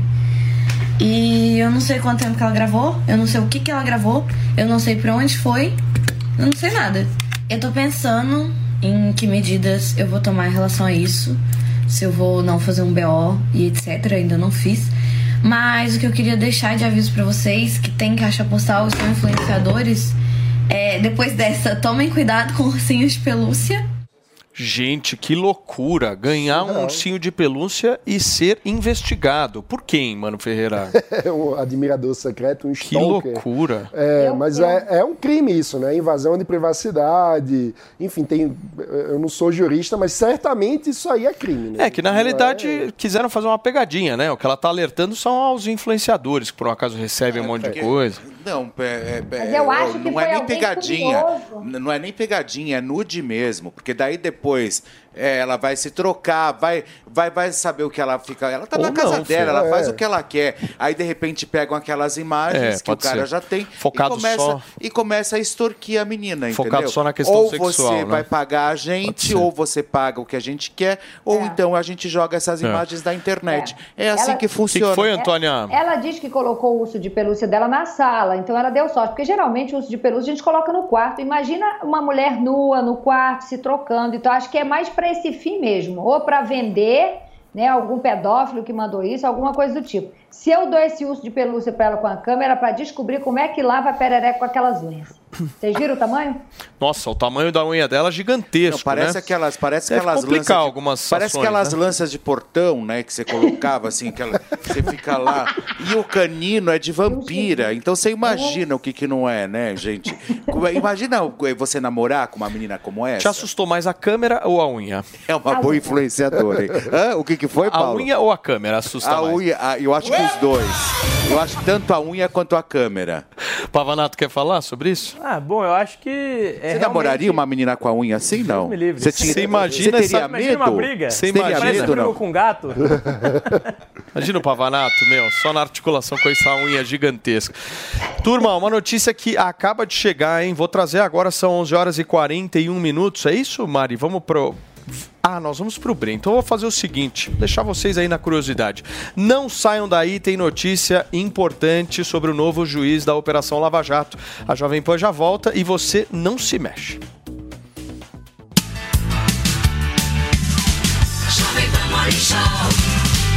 Você sabia que tem novidade no seu rádio? É a Jovem Pan News 76.7 FM. Mais uma frequência para você ficar bem informado. Opinião, análise e informação. Jovem Pan News 76.7 FM. A rádio que você já conhece, ainda melhor. Jovem Pan News 76.7 FM. Jornalismo independente. Valeu, Loja 100! 70 anos realizando sonhos. Smartphone Moto E32, memória de 64 GB, processador octa-core e câmera tripla. Nas lojas 100, só 898 à vista. Ou em 12, de 90 e 90 por mês. Smartphone Moto G42, memória de 128 GB, câmera tripla e bateria de longa duração. Nas lojas 100, só 1.298 à vista. Ou em 12, de 131 e 40 por mês. Há 70 anos tem alguém, ainda bem que tem Loja 100. Para você que é amante da culinária japonesa, Toro Sushi, recomendado pelo Guia Michelin. Se você ainda não conhece, venha conhecer nossos cortes precisos e deliciosos sushis. Nosso executivo no almoço de segunda a sexta-feira é imperdível. Agora na Rua da Consolação 2947, com um novo espaço a céu aberto no nosso jardim. Consulte nosso site torosushi.com.br e faça sua reserva. Delivery no almoço e jantar. Toro Sushi.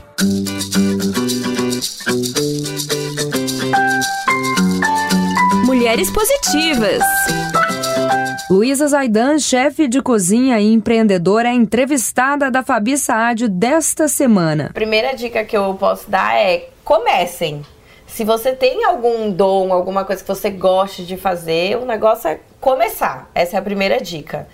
Lá atrás, é, na minha época, quando eu vendia os petit gâteaux, amanteigados e tudo mais, não tinha a opção da gente abrir uma MEI, por exemplo, que hoje é uma forma simples de você abrir uma empresa que tem um custo mais baixo e você pode começar da sua casa. Então, se o seu brigadeiro é maravilhoso, comece vendendo o seu brigadeiro. E aonde você vai divulgar? Você vai divulgar para os amigos, para a família, no prédio, no condomínio, no bairro. A gente tem que começar de algum jeito. Veja a entrevista completa da chefe de cozinha e empreendedora Luísa Zaidan no canal da Jovem Pan News no YouTube e no Panflix. Mulheres positivas. Você sabia que a vacina contra a gripe é atualizada todos os anos para combater as mutações do vírus? Aqui na PPVAC você encontra a versão mais atual da vacina quadrivalente da gripe, que diminui drasticamente as chances de complicações em quadros virais e respiratórios ligados aos quatro vírus da gripe. Todos devem se vacinar a partir dos seis meses de vida. Ligue para 11 3813 9611 e agende seu horário ou vamos até você. Estamos na rua Professor Arthur Ramos, Faria Lima, com Cidade Jardim. Agende no telefone 11 3813 9611. PPVAC, Clínica de Vacinação.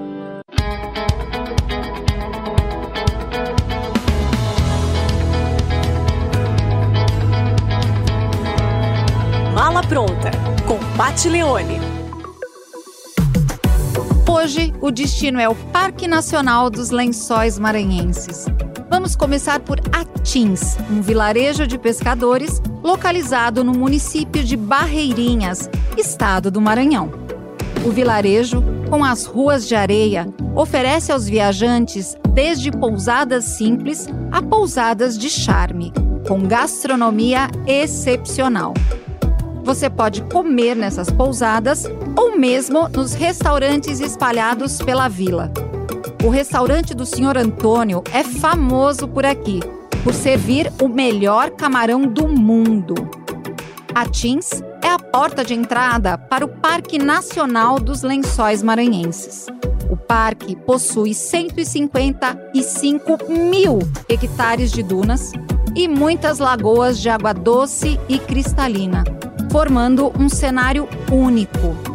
Ele é considerado o maior parque de dunas do Brasil. A alta temporada por aqui é nos meses de junho, julho e agosto, onde as lagoas cheias pelo período de chuva ficam mais azuis e mais cristalinas ainda. Você quer conhecer mais desse destino? Vem assistir o programa Mala Pronta. Você assiste aos sábados no canal Jovem Pan News. na sua TV por assinatura e no aplicativo Panflix.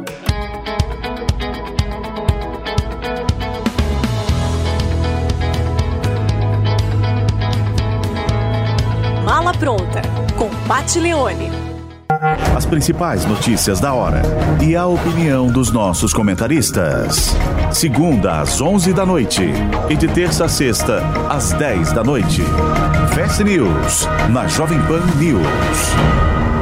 Quero receber vocês que nos acompanham no rádio, são 11 horas e 47 minutos. A gente está iniciando aqui a discussão sobre o novo juiz da Operação Lava Jato. Ele que absolveu, inclusive, um réu acusado de pagar propina a ex-diretores da Petrobras. A gente vai falar um pouco mais sobre esse novo juiz da Operação Lava Jato, porque eu quero conhecê-lo um pouco mais. Acho que muitos daqueles que nos ouvem e nos acompanham também não conhecem direito. Quem é a figura, Pavanato? Bom, é, eu sei que ele tem, aparentemente, pelo que já falaram, tem algumas preferências políticas um pouco diferentes, né? Mas uma coisa que não me surpreende é o, a Lava Jato, a atual Lava Jato, absolvendo políticos.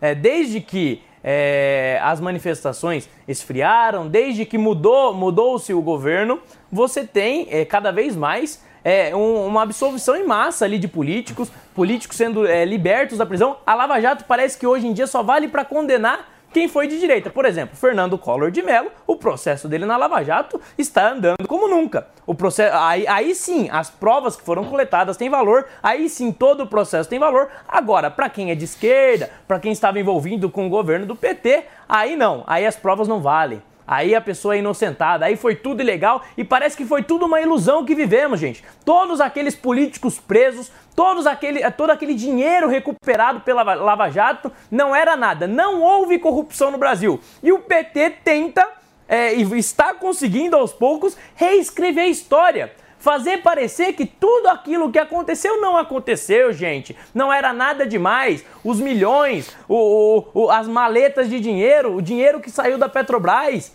a, a, as prisões, vários, várias pessoas da alta cúpula do governo do PT presas por corrupção e tudo, tudo por água abaixo, porque a justiça parece é, cada vez mais fica claro para mim, pelo menos, que a justiça age com parcialidade, que a justiça ela age para proteger aqueles que se envolvem com corrupção e para condenar aqueles que combateram o, os crimes de corrupção. Fala, Antoninha.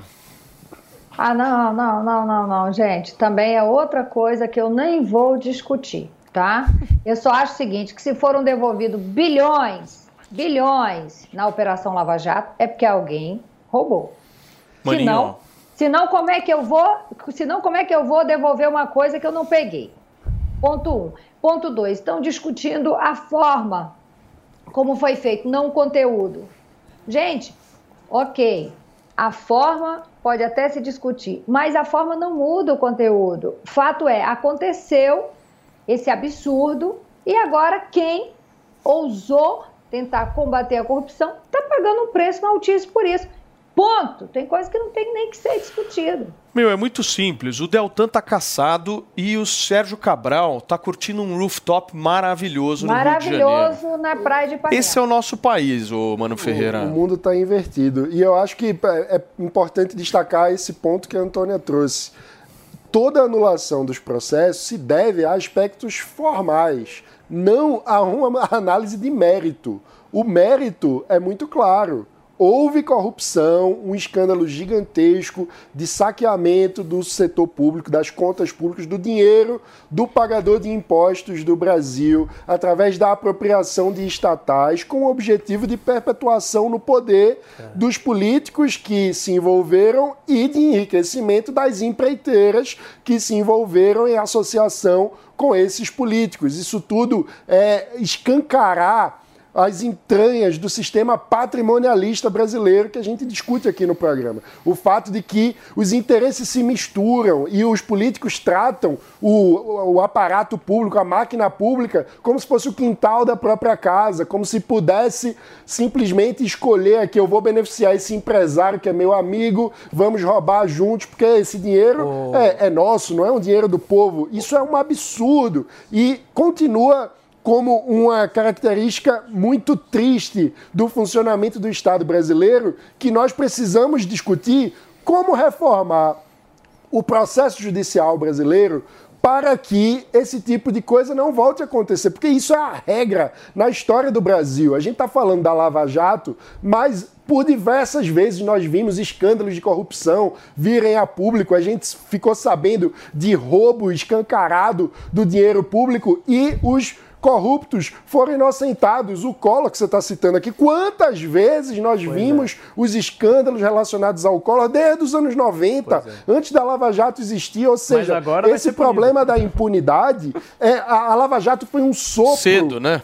A Lava Jato foi um sopro, um ponto fora da curva, no sentido de punição dos corruptos Sim. poderosos oh. no Brasil. Porque a regra na nossa história, infelizmente, é a impunidade para quem tem poder. Oh, Enquanto a gente prende um terço dos presos sem julgamento, quem é rico, Mas quem agora é, é começar do zero, mano. Mas é bom, mas é bom, você levantou um ponto importante. Por que que acontecia esse tipo de corrupção? Era um objetivo era perpetuar no poder o governo usava esse recurso que vinha da corrupção para comprar parlamentares. Então não é só corrupção, é perverter a democracia. Se os parlamentares não estão votando com independência, se você está comprando eles, você não tem democracia. É um poder se impondo é, financeiramente sobre outro poder. Era isso que acontecia, gente. E não foi pouco dinheiro, não, foi muito dinheiro pelos ralos da corrupção. Agora, a Lava Jato enfraqueceu, é todo mundo fora da cadeia, ninguém sendo responsabilizado a não ser que seja de direita, e vocês conseguem realmente acreditar que isso ainda não acontece? Olha, eu sinceramente não consigo acreditar. Tem que ser muito inocente para achar que a corrupção não acontece no atual governo. Muito bem, gente, olha só, o endividamento dos brasileiros cresceu e espalhou por diferentes setores da nossa economia. Vai dos bancos até o varejo, das faculdades aos provedores de banda larga. Essa é a constatação de um levantamento realizado pela MGC Holding, empresa especializada na recuperação de créditos vencidos.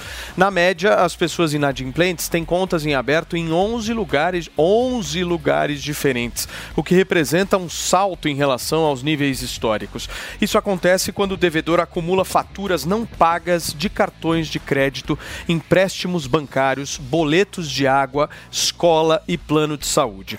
De acordo com o levantamento, houve uma degradação horrorosa da população economicamente ativa que se transformou em uma situação bem, mas bem crítica, e a gente vai trazer isso agora para nossa discussão discussão. Eu queria uma dica. Eu estou acompanhando vários coaches na internet. Eles têm me ajudado muito a como que eu vou enriquecer na vida. Ah, então, sei lá, os caras estão falando, faça um curso, aquela coisa toda, né?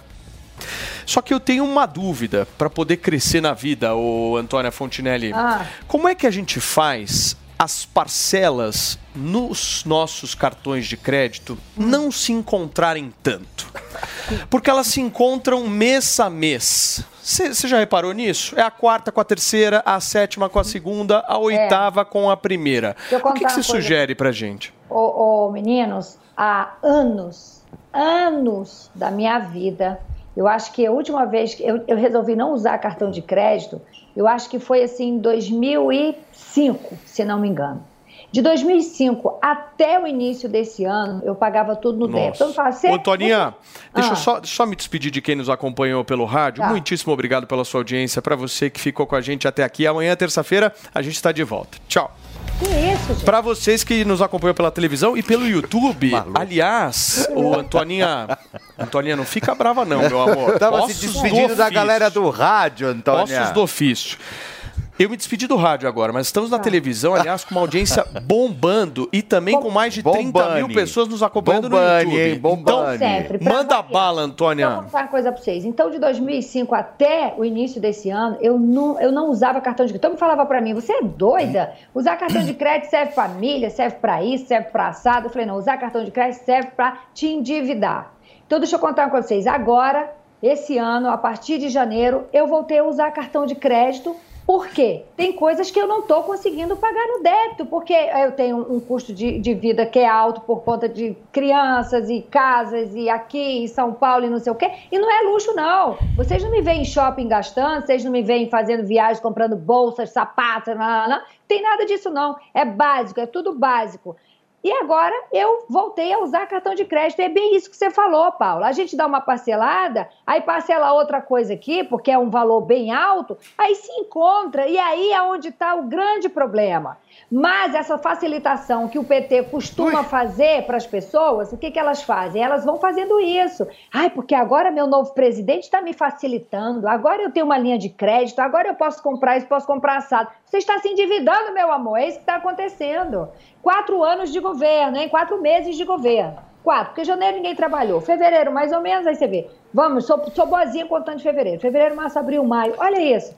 O país está essa desgraça. É isso. O, o Antônio, é, é bom lembrar isso. quem é o maior endividado de todos, né? O maior endividado de todos é o próprio governo, que tem uma dívida absurda com o nosso dinheiro, apesar de tanto imposto, não paga a sua dívida. E sabe qual que é a consequência disso, gente? A partir do momento que você, você tem um baixo nível de poupança, um alto índice de endividamento das pessoas, é menos dinheiro disponível para emprestar para as empresas. Ou seja, é menos dinheiro para o setor produtivo, é menos emprego. E daí você tem um governo que consome consome ainda mais parte desses recursos tornando o setor produtivo praticamente inviável. Sim. Aí você tem desemprego, você tem pobreza, você tem é, muitas vezes miséria mesmo, gente passando necessidade por conta desse sistema nosso, que é, é um tudo, sistema falível. Viu, Pavanato, nós estamos com um tempo super apertado aqui. Eu queria trazer mais uma informação, porque Tomás Costa foi denunciado por violência doméstica, psicológica e lesão corporal pela cantora Tati Zak. Essa não é a primeira polêmica do ator que ficou conhecido pela novela Carrossel, né, Fê? Pois é, olha só, pessoal, isso teria que ser um papo mais extenso, né? Mas em,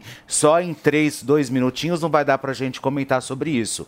Mas é o seguinte, Tomás Costa, que eu conversei com ele antes de toda a história, história que eu já tinha que eu já tinha recebido a informação que ele e Tati Zaki já estavam se batendo, eu dei uma nota, ele foi lá e e, e, me desmentiu, inclusive, no post que eu coloquei. Aí, depois de duas semanas, a gente vê o estrago que aconteceu. Esse cara é um moleque, essa é a grande verdade né? Porque quando ele vem com essa historinha, liguei para ele, conversei com ele, falei: entra então, vamos fazer uma entrevista. Você fala exatamente o que está acontecendo. Ah, eu tenho que conversar primeiro com a Tati porque ela não gosta que se expõe. Olha só a forma que foram se expor. Né? Ele foi simplesmente num surto psicótico, seguiu a moça, Nossa. pegou uma faca que nem todo mundo viu, sabe? Ameaçando ela de morte, fazendo absolutamente tudo. É um moleque, é completamente desgovernado. Tem que ficar tem que ficar no OnlyFans. Ele mordeu as pernas dela, foi para cima.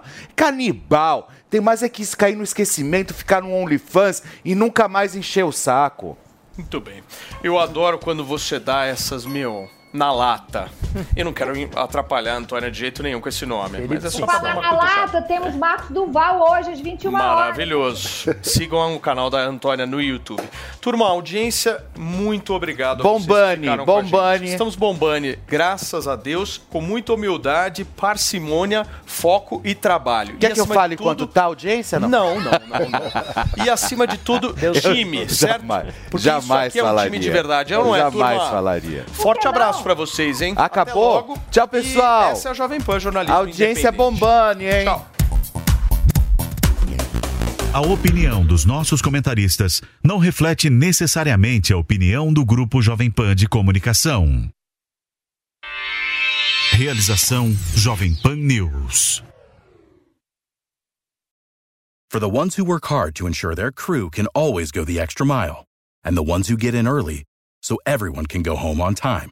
There's Granger, offering professional grade supplies backed by product experts so you can quickly and easily find what you need. Plus, you can count on access to a committed team ready to go the extra mile for you. Call, clickgranger.com, or just stop by. Granger, for the ones who get it done.